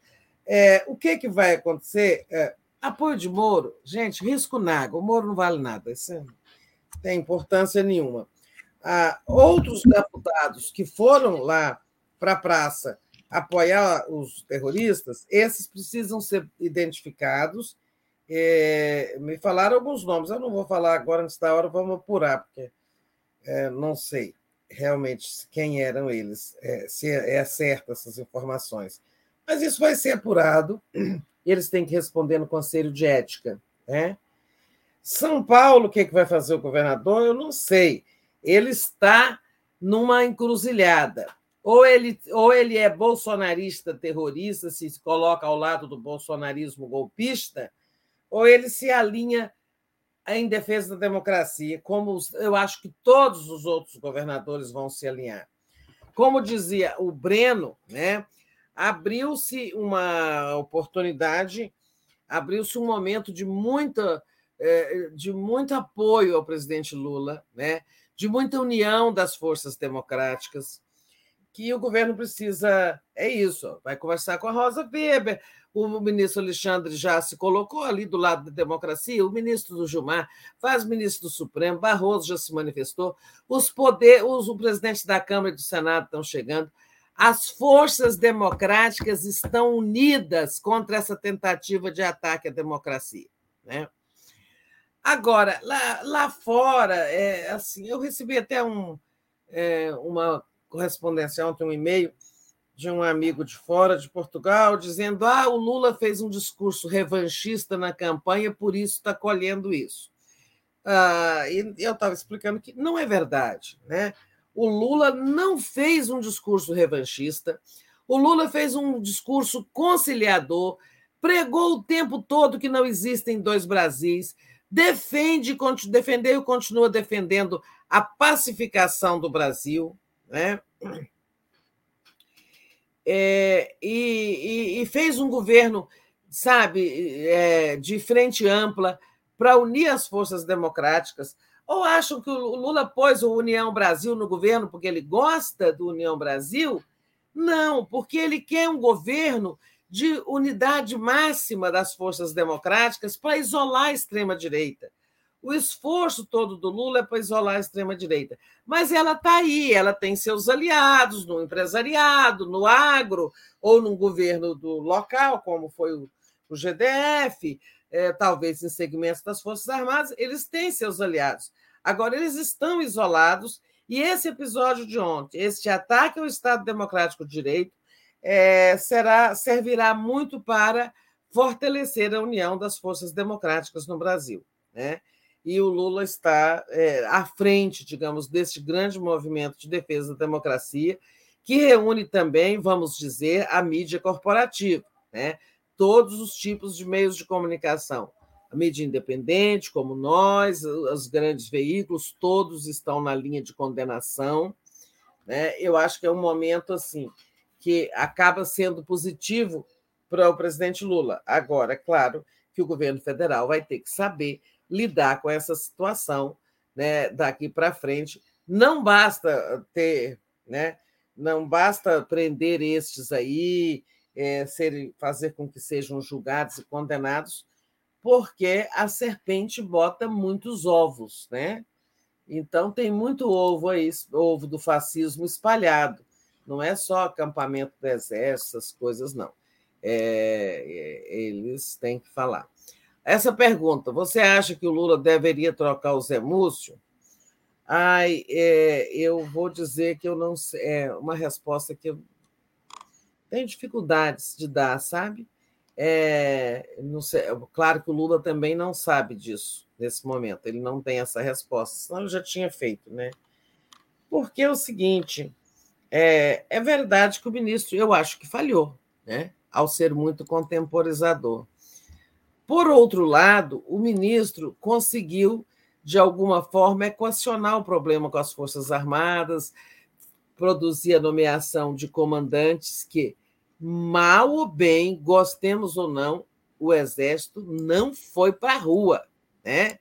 O Exército não saiu do quartel, e isso já é uma vitória. Então, assim, eu não sei. Eu, a gente dá muito palpite, mas há horas em que a gente tem que ter humildade para dizer, não sei.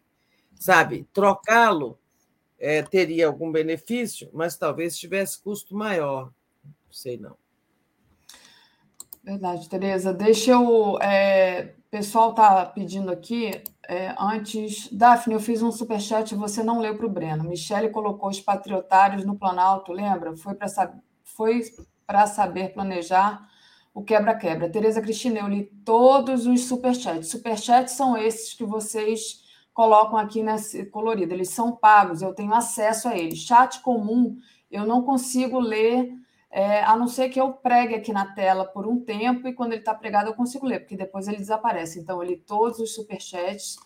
É, te agradeço demais aqui pelo seu apoio, mas é, acho que você fez. Será que houve algum, algum problema né, de não ter sido veiculado? Não, não é, é, é, porque as pessoas às vezes confundem o chat normal com o superchat. O superchat é esse que a gente tem acesso na página do YouTube. E o chat comum a gente não tem acesso, não somos nós do 247 que decidimos isso. É um mecanismo do YouTube, então eu li todos, sim. A, o Eloir Pacífico, Tereza e Daphne Joaquim de Carvalho havia noticiado há oito dias. Foi, o Joaquim se infiltrou, falou com uma bolsonarista que estava na organização, dessa ida a Brasília, a gente realmente trouxe aqui, né? Assim, foi realmente, não foi por falta de aviso, né, de que isso poderia acontecer.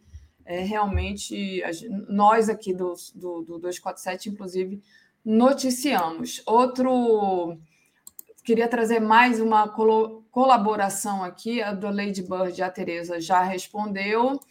E vamos lá. O, a Paula Vasconcelos colaborou também. O Diego Moura, está nítido que o Lula tem que trocar o Múcio. Todos sabiam que os acampamentos são terroristas e o Múcio disse que eram pacíficos e democráticos. É, eu acho que o resto eu já li. Vamos lá. Deixa é, eu. Isso aí foi um erro. Esse é. foi o erro do ministro. Tereza, o pessoal pediu para eu colocar aqui também, está me pedindo para eu falar os atos que vai ter hoje. Hoje tem ato na Cinelândia, a concentração a partir de 16 horas, tá? Está sendo chamado pela CUT e o ato é às 18 horas. É, tem também é, ato é, em, em, vários locais do Brasil, em Porto Alegre. Eu estou falando os que eu já sei, tá? É um chamado pela Frente Brasil Popular, às 18 horas, na esquina Democrática, em Porto Alegre. Na Paulista, tem também às 18 horas, no MASP. Em Fortaleza, às 17h13, Avenida Antônio Salles, com Rui Barbosa, esquina Democrática. Belo Horizonte, tem na Praça 7 de Setembro, no centro de Belo Horizonte, às 18 horas.